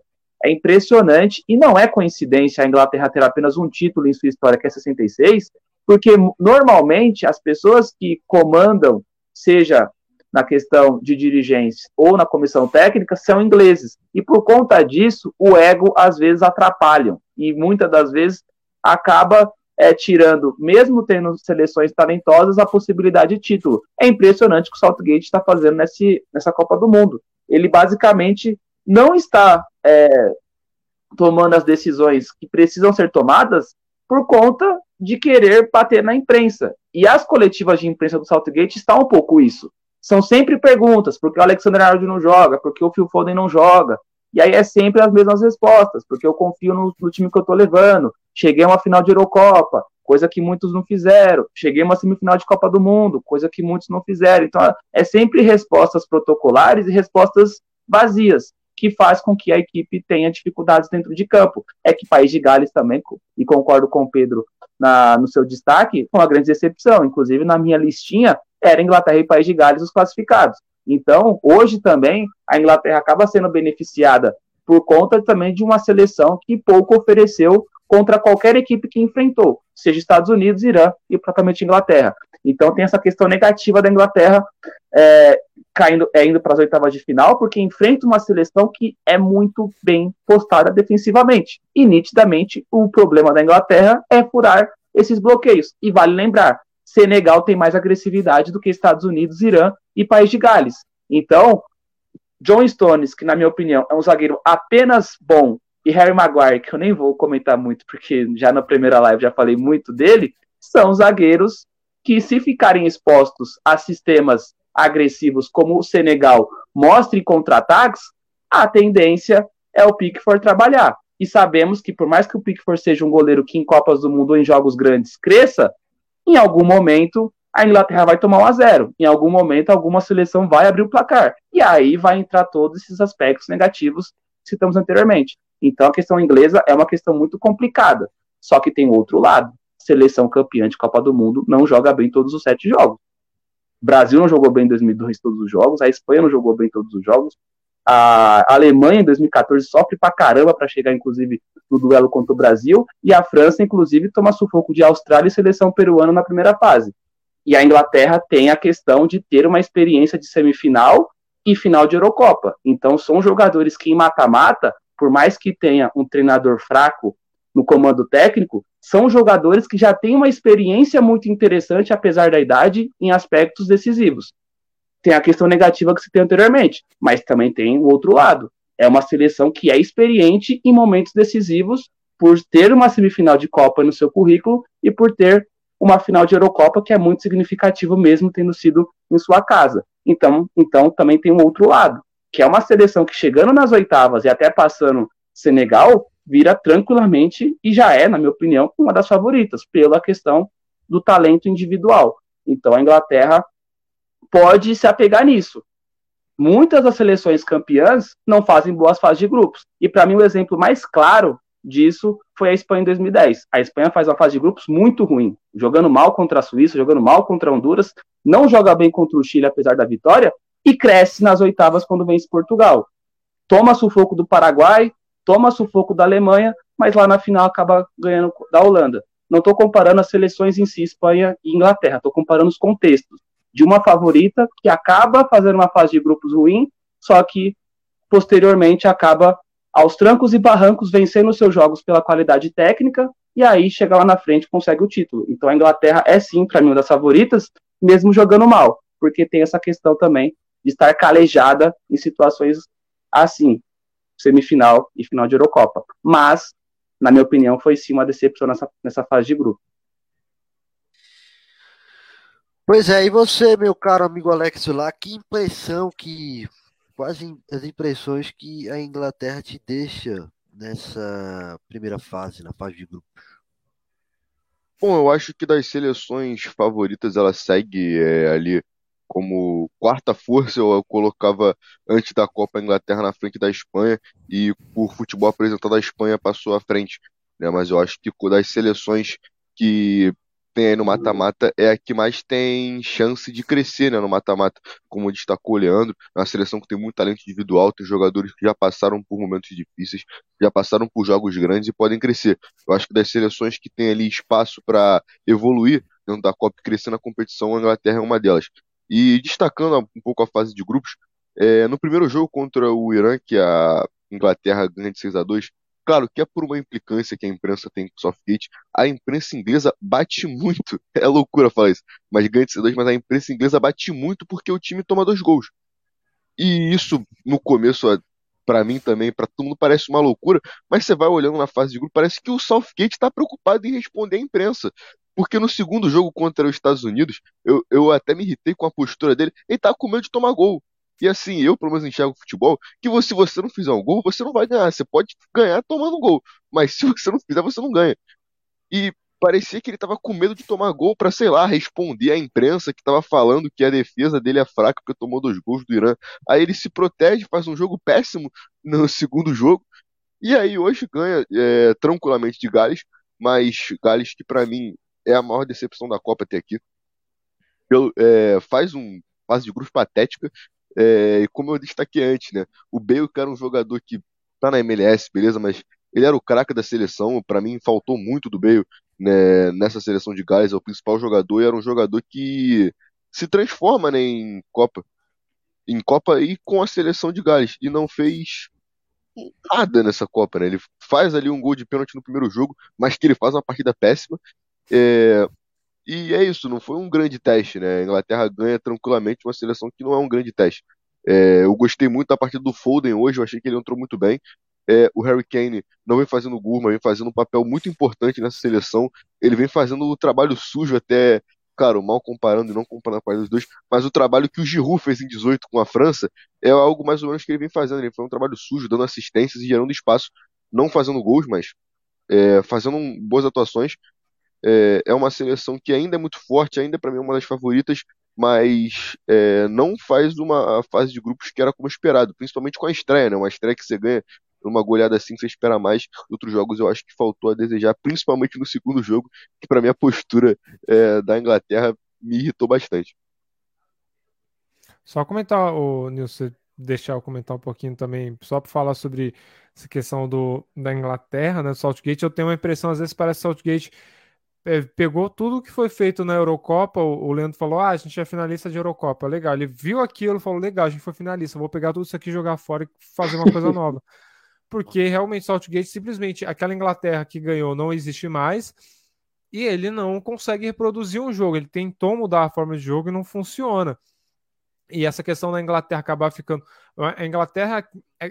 Se tem uma frase que, para mim, resume a Inglaterra, que é todo, toda vez que a Inglaterra joga, surge essa frase de novo: é eles inventaram futebol, mas não sabem como jogar. E é verdade. A Inglaterra simplesmente não consegue construir bons jogos tem bons jogadores. Pô, o Saka, para mim, é um grande, é um baita jogador no Arsenal, consegue fazer fumaça no Arsenal, não joga bem na Inglaterra. Você tem o Foden, fez uma boa partida hoje, mas hoje.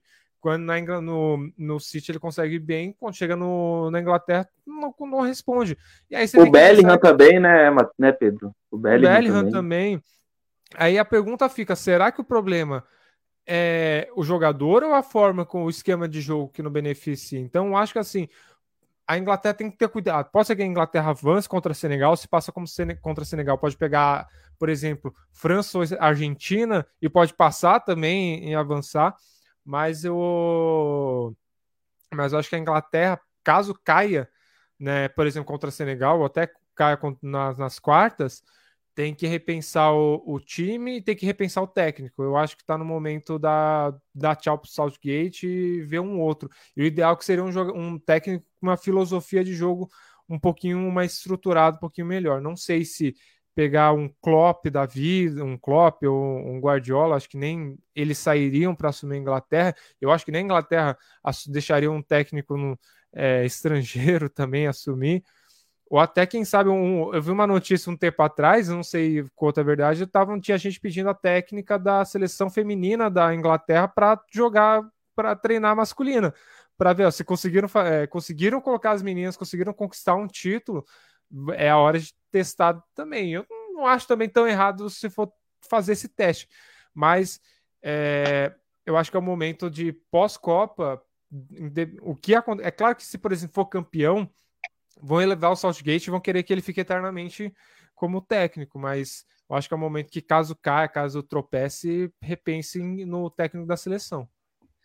É, nesse sentido, né, eu lembro bem que recentemente, né, o Thomas Tuchel falou algo nesse sentido que toparia sim assumir a seleção inglesa.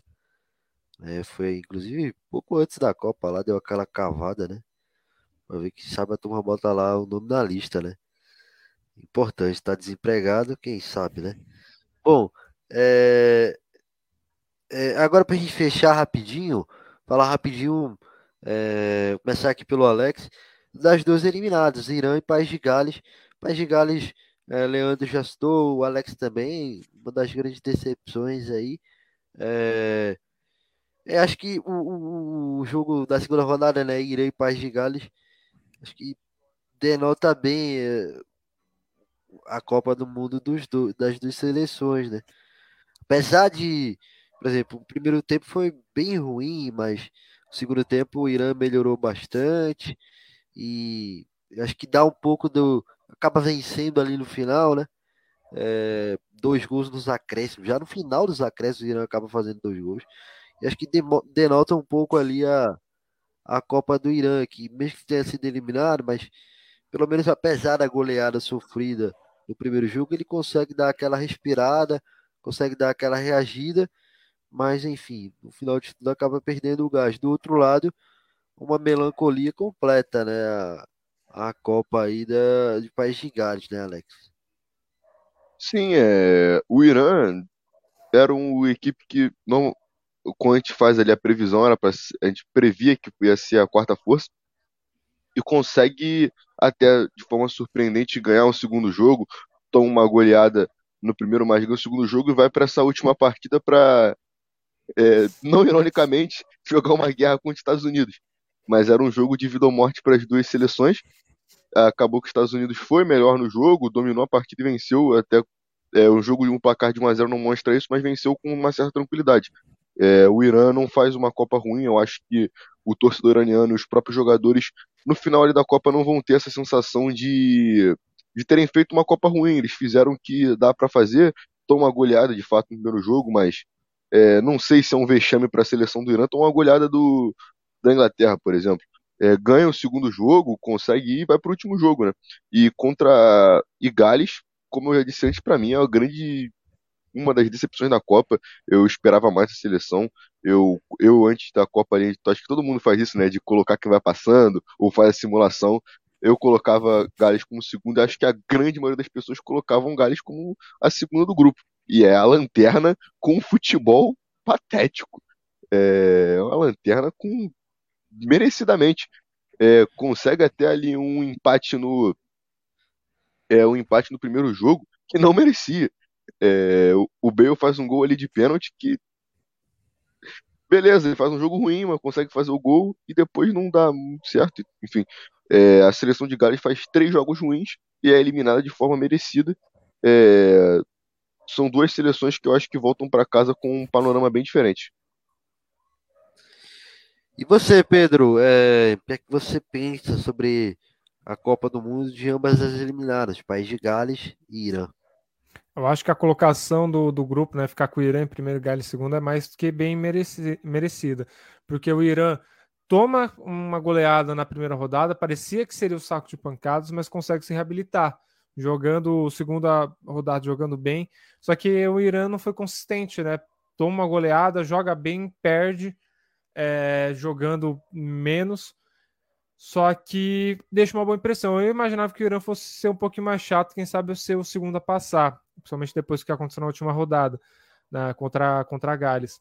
Mas agora fica, fica a lição para o Irã e até tentar uma preparação um pouco melhor, né? O Irã que trocou de técnico faltando dois meses para a Copa, voltou o seu técnico, mas é, tem que tomar cuidado e quem sabe agora no próximo ciclo jogar, é, manter uma base e agora com o ciclo completo técnico, é, permanecer ali, voltar a brigar. O Irã que sempre briga bem na, nas eliminatórias asiáticas.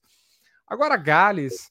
A Gales era uma, tinha uma expectativa, para mim, no meu ver, tinha uma expectativa, ao mesmo tempo tinha um pé atrás. Porque se você olhar Gales, é, era, um, era um time de um jogador só, um jogador que não estava no seu melhor nível, que é o Gareth Bale, tá jogando nos Estados Unidos. Então, não sei se, se por ser Gales contra é, Gales disputar com o Irã e Estados Unidos, muita gente já imaginava. Eu já tinha um pé atrás. Vai lembrar, por exemplo, que Gales, é, muitos jogadores, é, era o, o recordista, é, o time recordista de jogadores que não atuavam na, na em ligas principais, né? Tinha muitos jogadores de segunda, terceira, quarta divisão. É, então, Gales não vinha com, o melhor elenco e mostrou isso. Bale, o Bale não conseguiu fazer a diferença, mas também ele sozinho não seria suficiente. E quem me decepcionou muito foi o goleiro o Reinices, porque eu imaginava que ele fosse fazer uma Copa melhor, fosse aquele jogador que poderia salvar também Gales, querendo ou não o goleiro ali ajudar, mas ele acabou decepcionando bastante, sendo expulso de uma forma boba no, no segundo jogo, e aí de, dificultando a situação para Gales. Então, Gales, ao mesmo tempo que é uma decepção, é uma decepção menor. Eu acho que se fosse comprar, comparar, por exemplo, é, com, com fute, o, a, a, seleção de Gales com futebol apresentado por, pela Holanda, por exemplo, a Holanda não jogou bem, mas Gales eu esperava bem menos do que eu esperaria de uma Holanda, por exemplo. Então acho que no fim Gales tem que rever aí o, o futebol para disputar uma próxima Copa do Mundo, não demorar tanto tempo quanto demorou de 58 para 22 para disputar uma Copa de novo. É, né? Tem também a Bélgica, né? Que tá aí essa várzea hoje. Né? E, e a Argentina amanhã se cair fora, né? Quem dera. É, vai ser sem dúvida a grande decepção da Copa, né? Tem como, né? Chegar, favorito, chegar uma das favoritas aí cair na primeira fase é duro.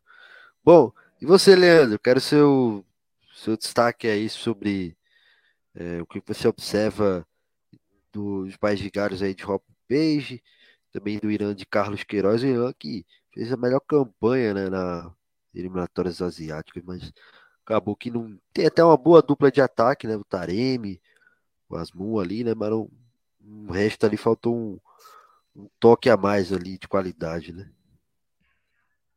Exato.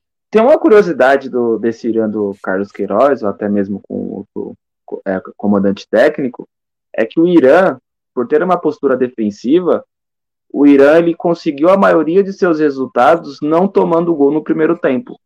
E curiosamente, ele consegue pontuar nessa Copa do Mundo quando ele justamente não tomou gol no primeiro tempo, que foi contra o País de Gales. Tanto contra a Inglaterra contra os Estados Unidos, ele tomou gol no primeiro tempo.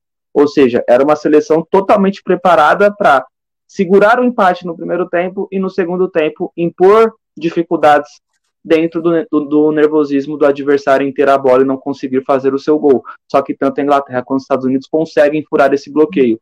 Então, dentro da estratégia do Carlos Queiroz, o Irã fracassou em duas oportunidades, seja, na Inglaterra, seja contra a Inglaterra e hoje contra os Estados Unidos. Então, por conta disso, acaba sendo um, um desempenho adequado pelo que a seleção é, estava ali dentro das suas expectativas. A questão de País de Gales aí já é um pouco é, num outro contexto, poderia ter é, rendido é, melhor ali, um desempenho um pouco mais cabível dentro de outros contextos. O País de Gales acaba se classificando para uma Copa do Mundo com muitos adversários ali chatos, né?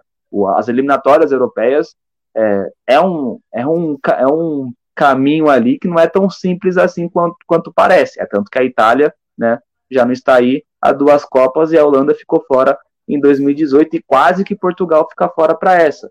Então, por conta disso, o País de Gales teve totais méritos de chegar nessa Copa do Mundo, mas sempre chegou ali com um jogo muito é, no Gareth Bale e muito defensivo. O Robert Page ele não tem uma carreira extensa, ele não tem uma carreira de grandes equipes. Até o momento, ele só tem dois clubes, é o Port Vale e Northampton, que são times de divisões inferiores inglesas.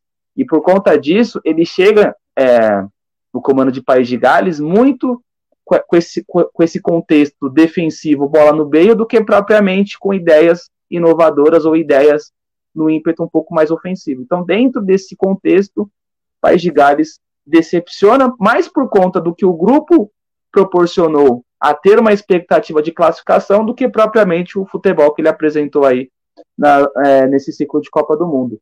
E como o Pedro e também o Alex citou, né? A questão do, do país de Gales é um pouco complicado, porque ele tem a ajuda de um Bale que fez uma carreira espetacularmente na última década, e você não vê um outro expoente, né? Você não vê um outro jogador galês que tenha características próximas de ter um sucesso no Gareth Bale.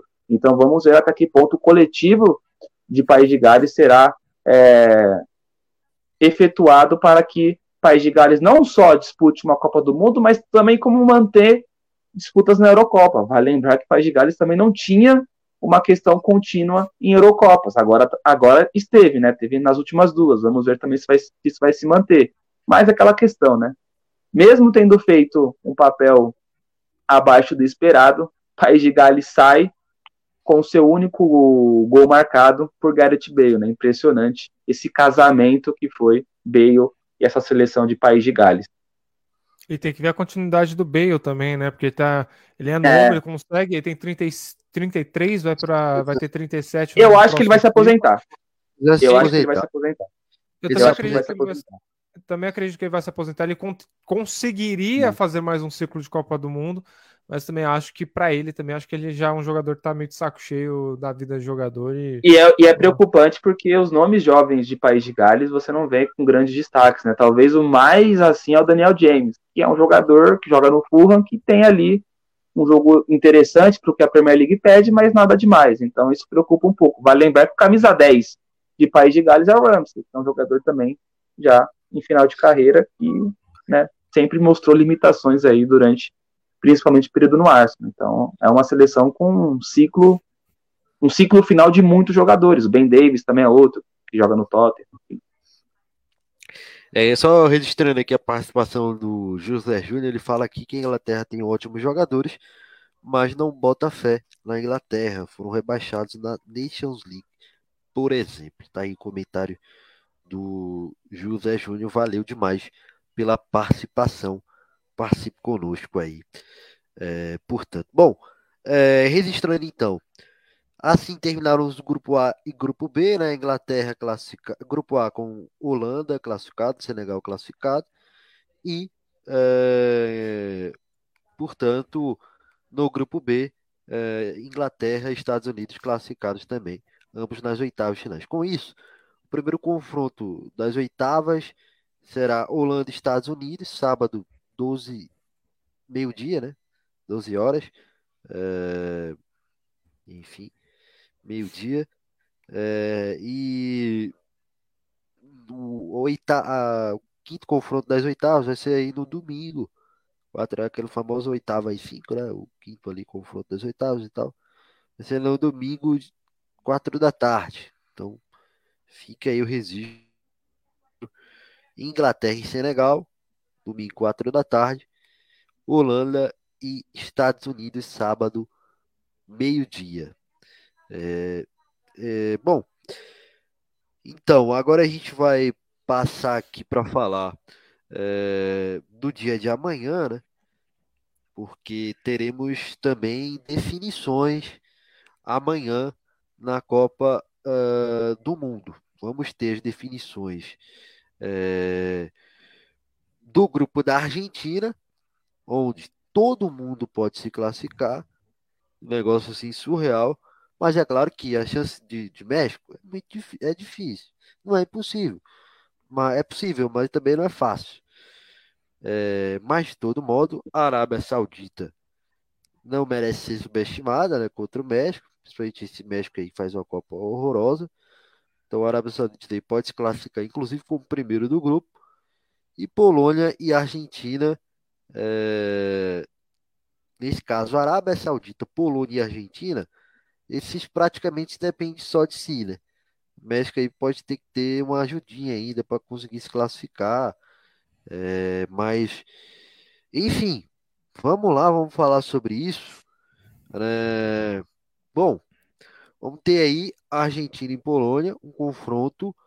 É, de jogadores aí, dos dois últimos jogadores, por exemplo, que foram eleitos melhores do mundo pela FIFA, né? melhor jogador de uma temporada é, de futebol pela FIFA, é, tanto o Messi quanto o também o Lewandowski, né? Então amanhã devemos ter um, um, um tango bastante dramático pela Argentina ou você acha que não, Alex? Vai ser aí é, uma passagem tranquila da Argentina sobre Polônia, já que praticamente a Argentina depende só de si. Ah, eu acho bem difícil ser um jogo tranquilo, até porque a pressão que a Argentina envolve, né? Principalmente porque era considerado, até para mim, uma seleção favorita, é, e juntamente com o Brasil e talvez um pouco na frente em questão de favoritismo.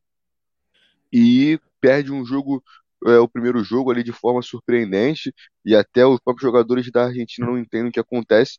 No segundo jogo, o Scaloni muda cinco peças do time. Eu, é, apesar da vitória por 2 a 0 eu, pelo menos na minha, na minha avaliação, não fez um bom jogo. A Argentina não faz um bom jogo. Ela sofre para passar é, do México. Eu acho que a vitória pautou muito na covardia do México. O México foi apático no jogo e não tentou jogar.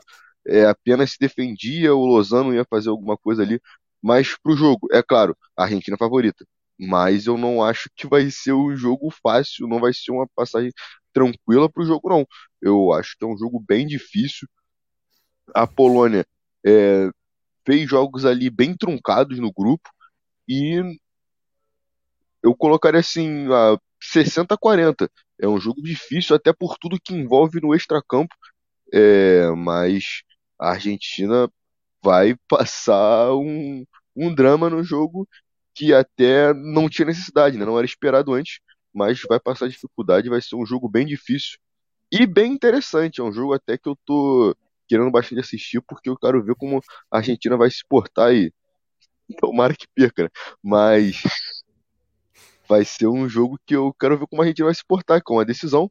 É, e talvez o teste de fogo da, da Argentina. Era o mais difícil do grupo e teve dificuldade de passar pelos outros.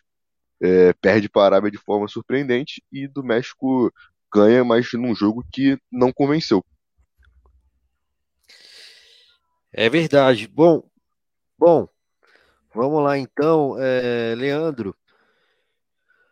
Eu acho que não tem muita dúvida, embora é, a, a, Polônia tenha empatado ali com a seleção do México 0 a 0 naquele pênalti perdido do Lewandowski, defesa do Choa. Mesmo assim, com aquele empate, meio que eu tenho um pouco de minha percepção é de que a Polônia é superior ao México. Né? Esse México aí, para mim, é o pior que eu vi em Copas. Também não vi muita coisa, né? Mas de 2010 para cá, é, eu acho que é o pior. E olha que lá eles foram, não foram sempre muita coisa, mas tem ali um time que precisa de peças e um treinador faz um péssimo trabalho. Já é, a Polônia não, né? A Polônia aí tem o Lewandowski no seu auge técnico e algumas peças interessantes. O Chesney, um bom goleiro, né? É, não está no seu melhor momento, mas está numa boa fase. É, tem o Zelinski aí também numa boa fase no Napoli, né? Então, um time que é muito mais perigoso, na minha visão, do que é, a Polônia, no caso, né, do que o México. O que é que você pensa? Um dos motivos que eu não quando conversava com amigos, enfim, fazer um top 3, top 2 ali de seleções candidatas ao título, eu nunca coloquei a Argentina. E até era questionado o porquê disso. E para mim é uma questão simples, não é falta de talento, não é treinador ruim, como se chama anteriormente na Inglaterra. É por um simples fato que a Argentina não tem jogo de profundidade. E para você, em uma Copa do Mundo, furar sistemas, você necessita de profundidade. Um dos motivos que o Brasil consegue furar o sistema sérvio e o sistema suíço é a profundidade do Vinícius Júnior. Um dos motivos que a França consegue sair da armadilha, não só da Dinamarca quanto da, da seleção australiana, é jogadas tanto no Dembélé quanto no Mbappé, jogadores de profundidade. O próprio Portugal, que não tem tantos jogadores assim, mas Félix e até o Bruno Fernandes, que tem características diferentes, buscam essa profundidade, buscam abrir o jogo para que nomes como o próprio Cristiano Ronaldo consiga aparecer. O Lautaro Martinez quase que não existiu contra o México. O Lautaro Martinez participou muito pouco contra a Arábia Saudita. Por quê?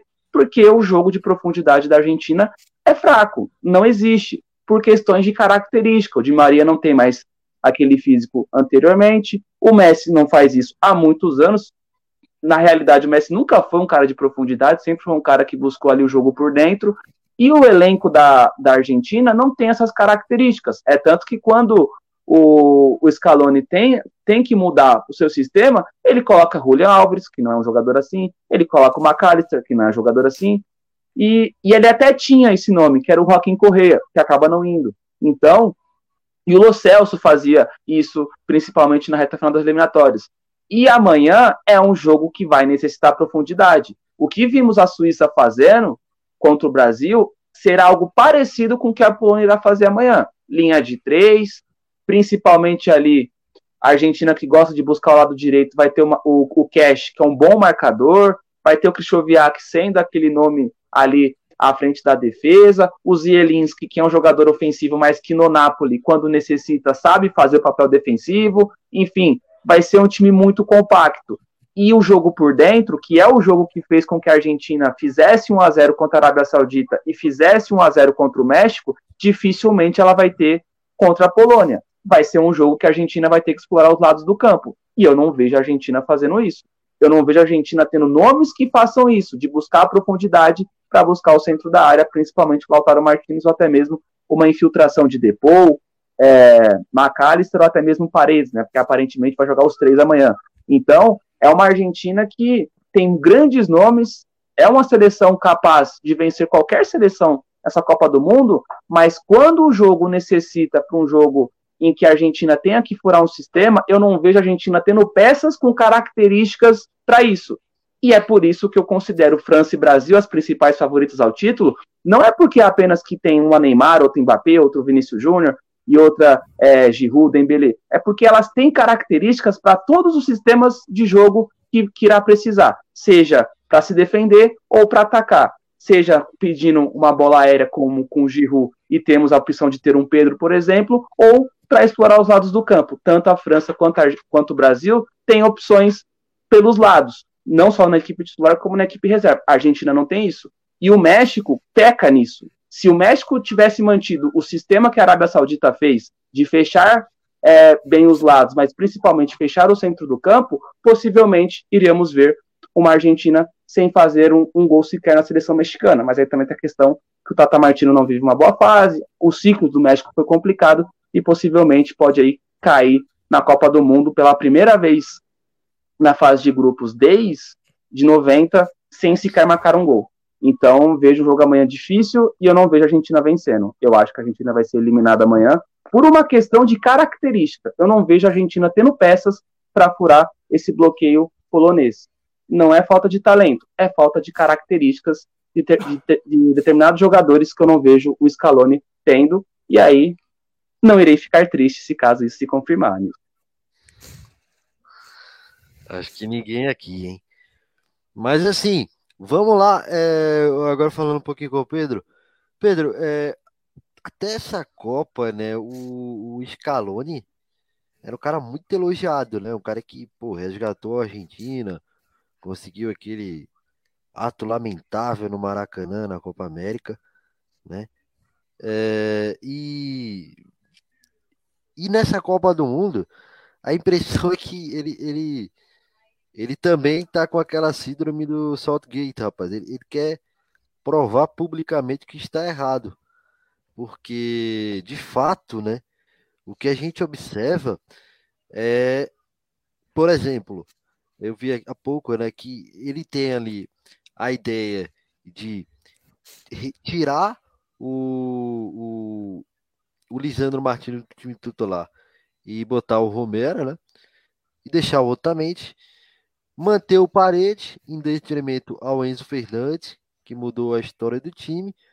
Ou seja, pelo menos no jogo contra o México, ou seja, um treinador que vai se mostrando extremamente teimoso e apegado às suas próprias ideias, mesmo que elas estejam aparentemente equivocadas, né?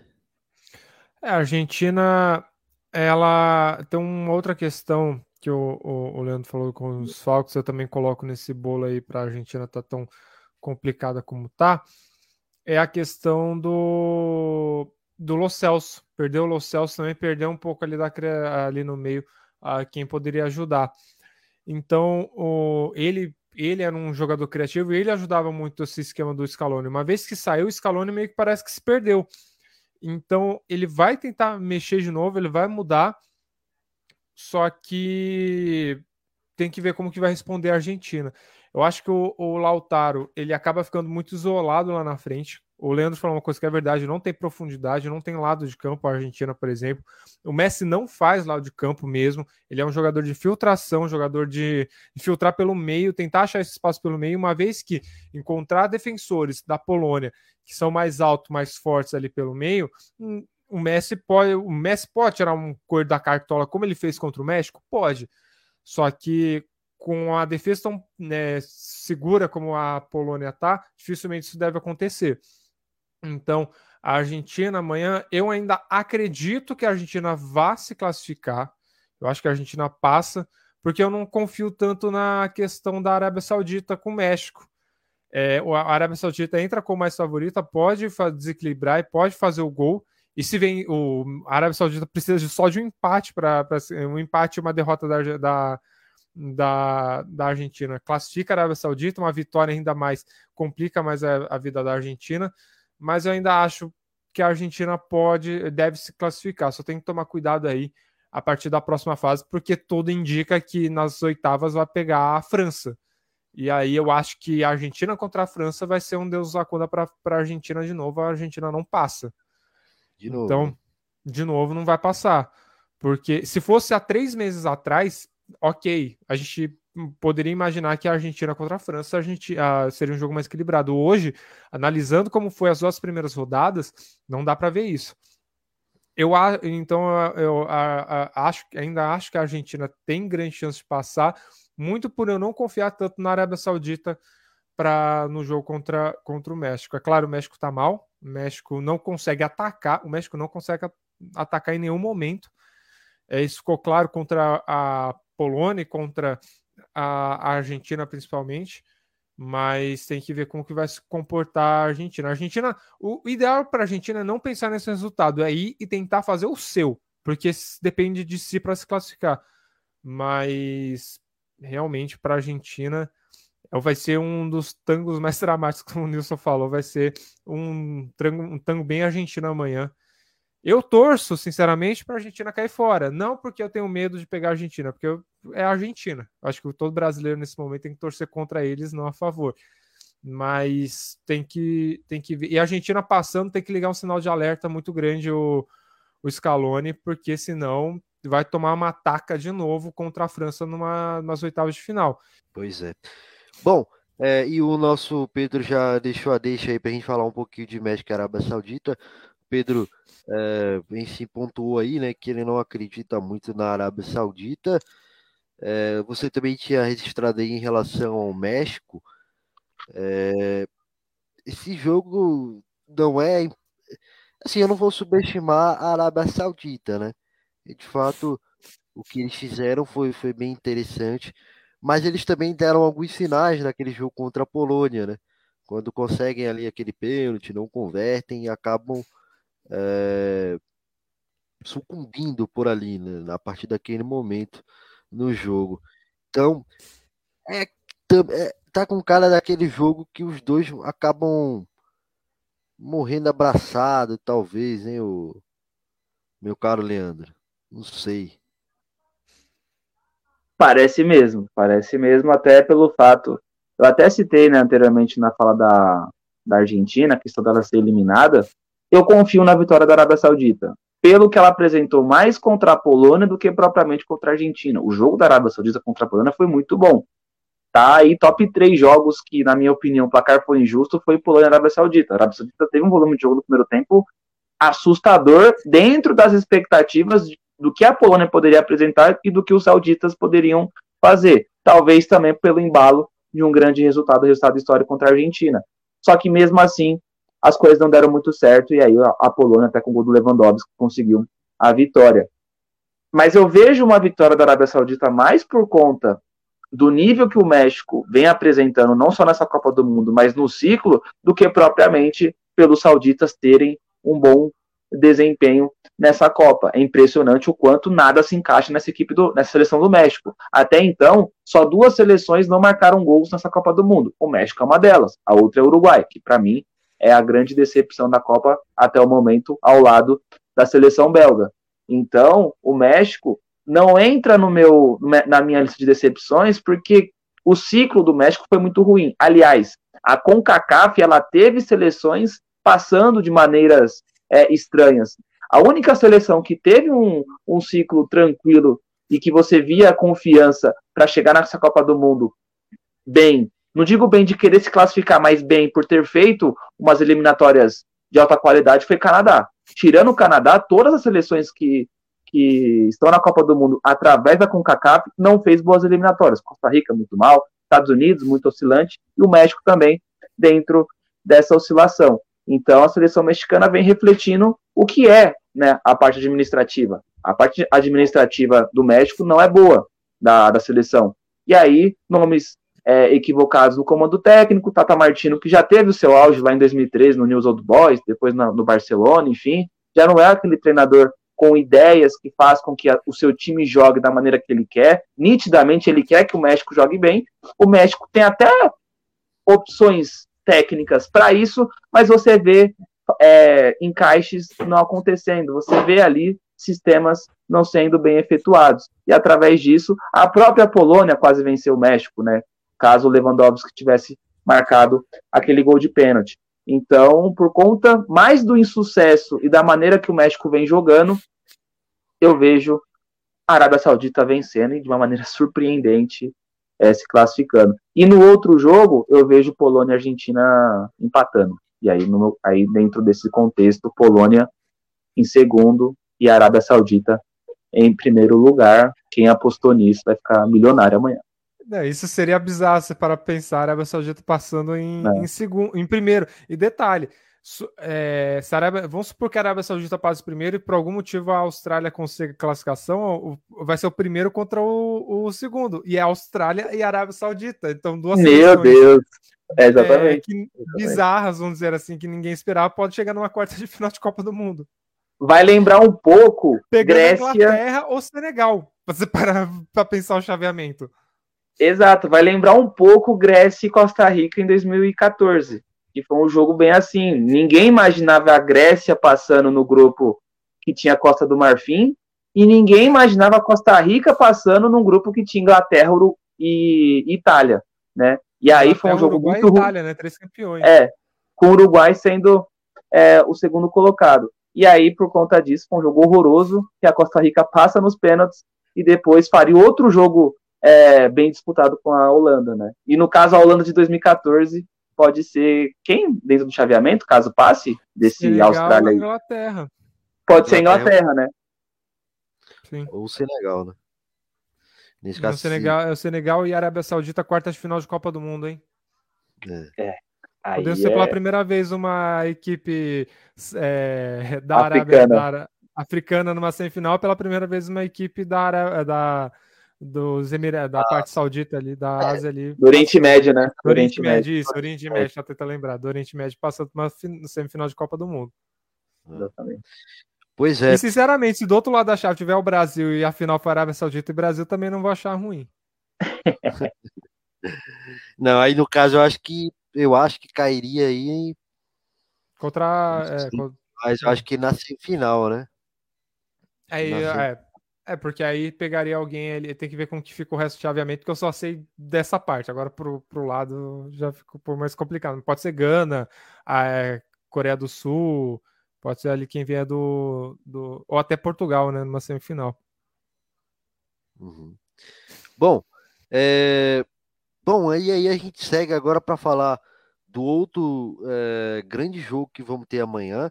O nosso Pedro aí citou a questão da Austrália, né? E vamos lá então é, falar sobre isso, né? A Austrália é, enfrenta amanhã a equipe da Dinamarca e a Austrália tem a vantagem de empate. Se conquistar o empate, conquista a vaga, segunda vaga do grupo. É, a França está classificada, já vi. Vamos ter o único amistoso ali praticamente, né, nessa terceira rodada, que é esse é, França e Tunísia amanhã. E aí vamos falar mais sobre essa partida aqui. Então, Pedro, é, não é um negócio assim muito, digamos, é, absurdo, né? É, pensar que essa partida vai ser extremamente disputada. Né? O, a, a, é claro que a Dinamarca tem mais qualidade técnica, mas a Austrália mostrou muito poder de competitividade, né? É, mas mesmo assim eu acho que tudo indica que a, a, Dinamarca vai vencer. Eu não consigo confiar tanto na Austrália, muito pelo fato de ter saído na frente contra a França, por exemplo. Claro que a França é muito mais forte, mas ter saído na frente contra a França acabando é, ficando para trás. Então acaba tomando a virada. É claro, é aquilo. E, e, quando o time mais fraco depende do, só do empate, eu acho que a coisa complica um pouco. É, quem sabe se a Austrália tivesse um saldo positivo, né, ou até um saldo igual da Dinamarca, poderia ser melhor. É, porque aí um empate também garantiria uh, uma derrota, né? Mas enfim. É, não acredito na Austrália, eu acho que a Dinamarca não vai ter tanta dificuldade. Se passar, vai ser surpreendente. E lembrando, como eu falei no chaveamento, pode ter uma a Austrália e é, a Arábia Saudita como oitavas de final. Mas a Austrália tem bons nomes. Acho que o Moore é um jogador que se destacou. Mas tem que ver com o que vai ser enfrentando uma seleção europeia de novo. Então, eu acredito muito que a, a Dinamarca vai ter, vai dominar o jogo por completo e vai conseguir um resultado positivo. Mas é, a Austrália quem sabe, um empate, se conseguir uma vitória contra a Tunísia, pode acabar dando um empate, mas eu não, não, não acho tanto que, que a Dinamarca vá, vai ter sofrimento contra a Austrália. É, vamos ver então, né, como é que vai desenhar esse confronto amanhã. De fato, a Dinamarca é, é favorita, né, não tem dúvida disso, mas é, sem dúvida vai precisar entrar bastante atenta na partida para poder aí é, desempenhar, conquistar nessa vaga uh, nesse grupo. Só então, para a gente destacar para você, né? Então vamos ter aí os jogos amanhã. É, das 12 horas, vai ser justamente os jogos entre é, Dinamarca e, e, e, Austrália, Austrália e Dinamarca, meio-dia, amanhã, é, na quarta-feira, dia 30, amanhã, meio-dia, Dinamarca e Austrália, Austrália e Dinamarca. E aí, é, no mesmo horário, simultaneamente, a outra partida do grupo, que é França e Tunísia. Esse, o Pedro, é basicamente um amistoso, né? Porque não tem muito o que fazer. É, vai ter vários jogadores poupados aí, a seleção francesa, né? Já está aproveitando também para dar aquele descanso, né? Vários jogadores. É, e a Tunísia tem uma remota chance de classificação, precisaria vencer e torcer por uma. Na verdade, nem remota chance de classificação, está muito difícil a situação para a Tunísia. Deveria vencer e torcer que a Dinamarca vença também, mas tire uma diferença de pontos, até um empate entre as duas. E a Tunísia precisa vencer. Então, acho que a Tunísia não vai fazer frente e a França pode começar a poupar um pouco os jogadores, rever, até pensar em outras formas de jogo. Não acho que vai acontecer isso. Acho que o Didier Deschamps vai acabar com, com um time total.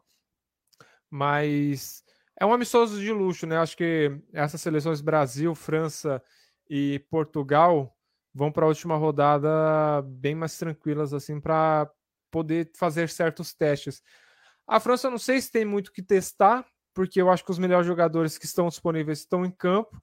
A França que está com essa questão fora de campo do, do Benzema, né, que teoricamente estaria disponível para voltar, ele continua inscrito, ele tá, a situação dele está melhor fisicamente, só que o DJ Deschamps já falou que não pretende contar com ele, ele até está no arquipélago, numa viagem já de férias, deve voltar a treinar com o Real Madrid na semana que vem.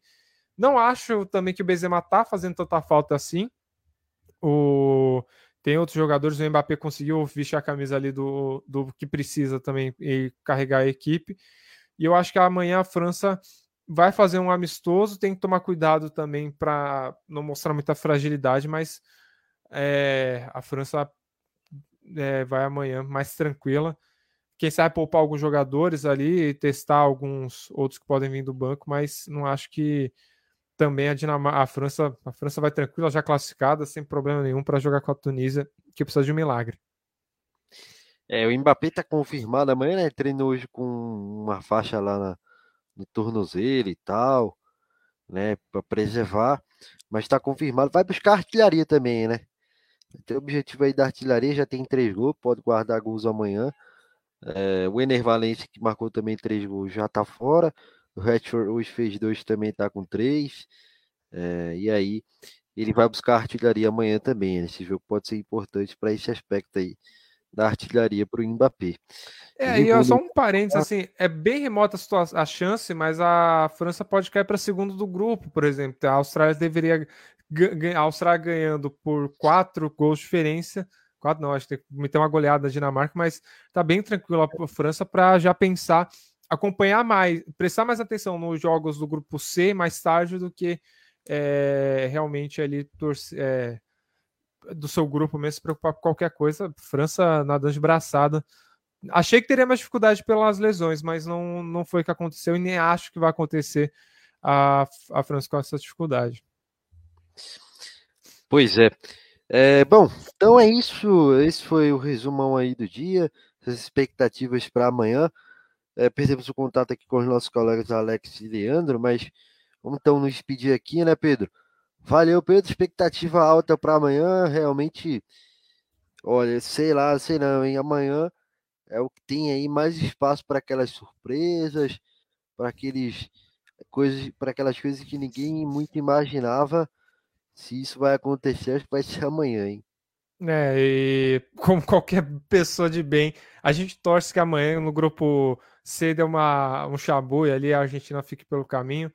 E a, a gente torcer, até um, um, companheiro nosso da rádio, Lourenço, tem uma bandeira da Argentina, já falei para ele colocar a bandeira de cabeça para baixo, para dar aquele azar para a Argentina, quanto mais for melhor. E vamos ver, amanhã tem tudo para ser grandes jogos, grandes momentos. Eu acho que é, quarta e quinta-feira vão ser bons dias para quem gosta da Copa do Mundo, porque quinta-feira, por exemplo, tem a, a Alemanha brigando ali por vaga também. Mas amanhã eu acho que o horário das quatro da tarde vai ser um horário muito bom ali para a gente acompanhar e quem sabe ter uma grande surpresa ali que deixem é, é, sauditas e brasileiros muito felizes. É isso aí. Então, repetindo para você, amanhã, meio-dia, né? Vamos ter aí França e Austrália, eh, aliás, é, Dinamarca e Austrália, França e Tunísia, né? E às quatro da tarde, aí Argentina e Polônia e Arábia Saudita e México, definindo aí, portanto, é, tais grupos pela Copa do Mundo. Vamos ter aí, portanto, a definição dos classificados nesses grupos e também, evidentemente, os confrontos serão definidos. Né? Bom, é isso. Vamos fechando por aqui né? oferecimento de Pináculo, a casa de apostas oficial da Melhor Futebol, a casa de, de apostas mais inteligentes do mundo. Você pode fazer o seu cadastro, você está aí ligado conosco por vídeo através do QR Code na tela. E você que está aí nos ouvindo, pode ir no nosso Instagram, arroba clicar no link da bio e ir lá no link cadastre na Pinnacle, é, no link ali da caixa é, referente a Pinnacle, fazer o seu cadastro, seu depósito e, e aproveitar aí as odds é, da Pinnacle para apostar e ganhar aí algum dinheirinho, né? Muito bem. Agradecendo aqui ao nosso Pedro Fernandes, ao nosso Alex lá, também ao Leandro Silva e, claro, a você, fanático por futebol que nos prestigiou. Siga-nos nas redes sociais, arroba Facebook, Instagram e Twitter. Inscreva-se no canal do YouTube. Uh, Siga-nos na, na Twitch. Acesse o site www.melhordofutebol.com. E é isso. Até uma próxima. O melhor do futebol, passando emoção que você já conhece. Tchau!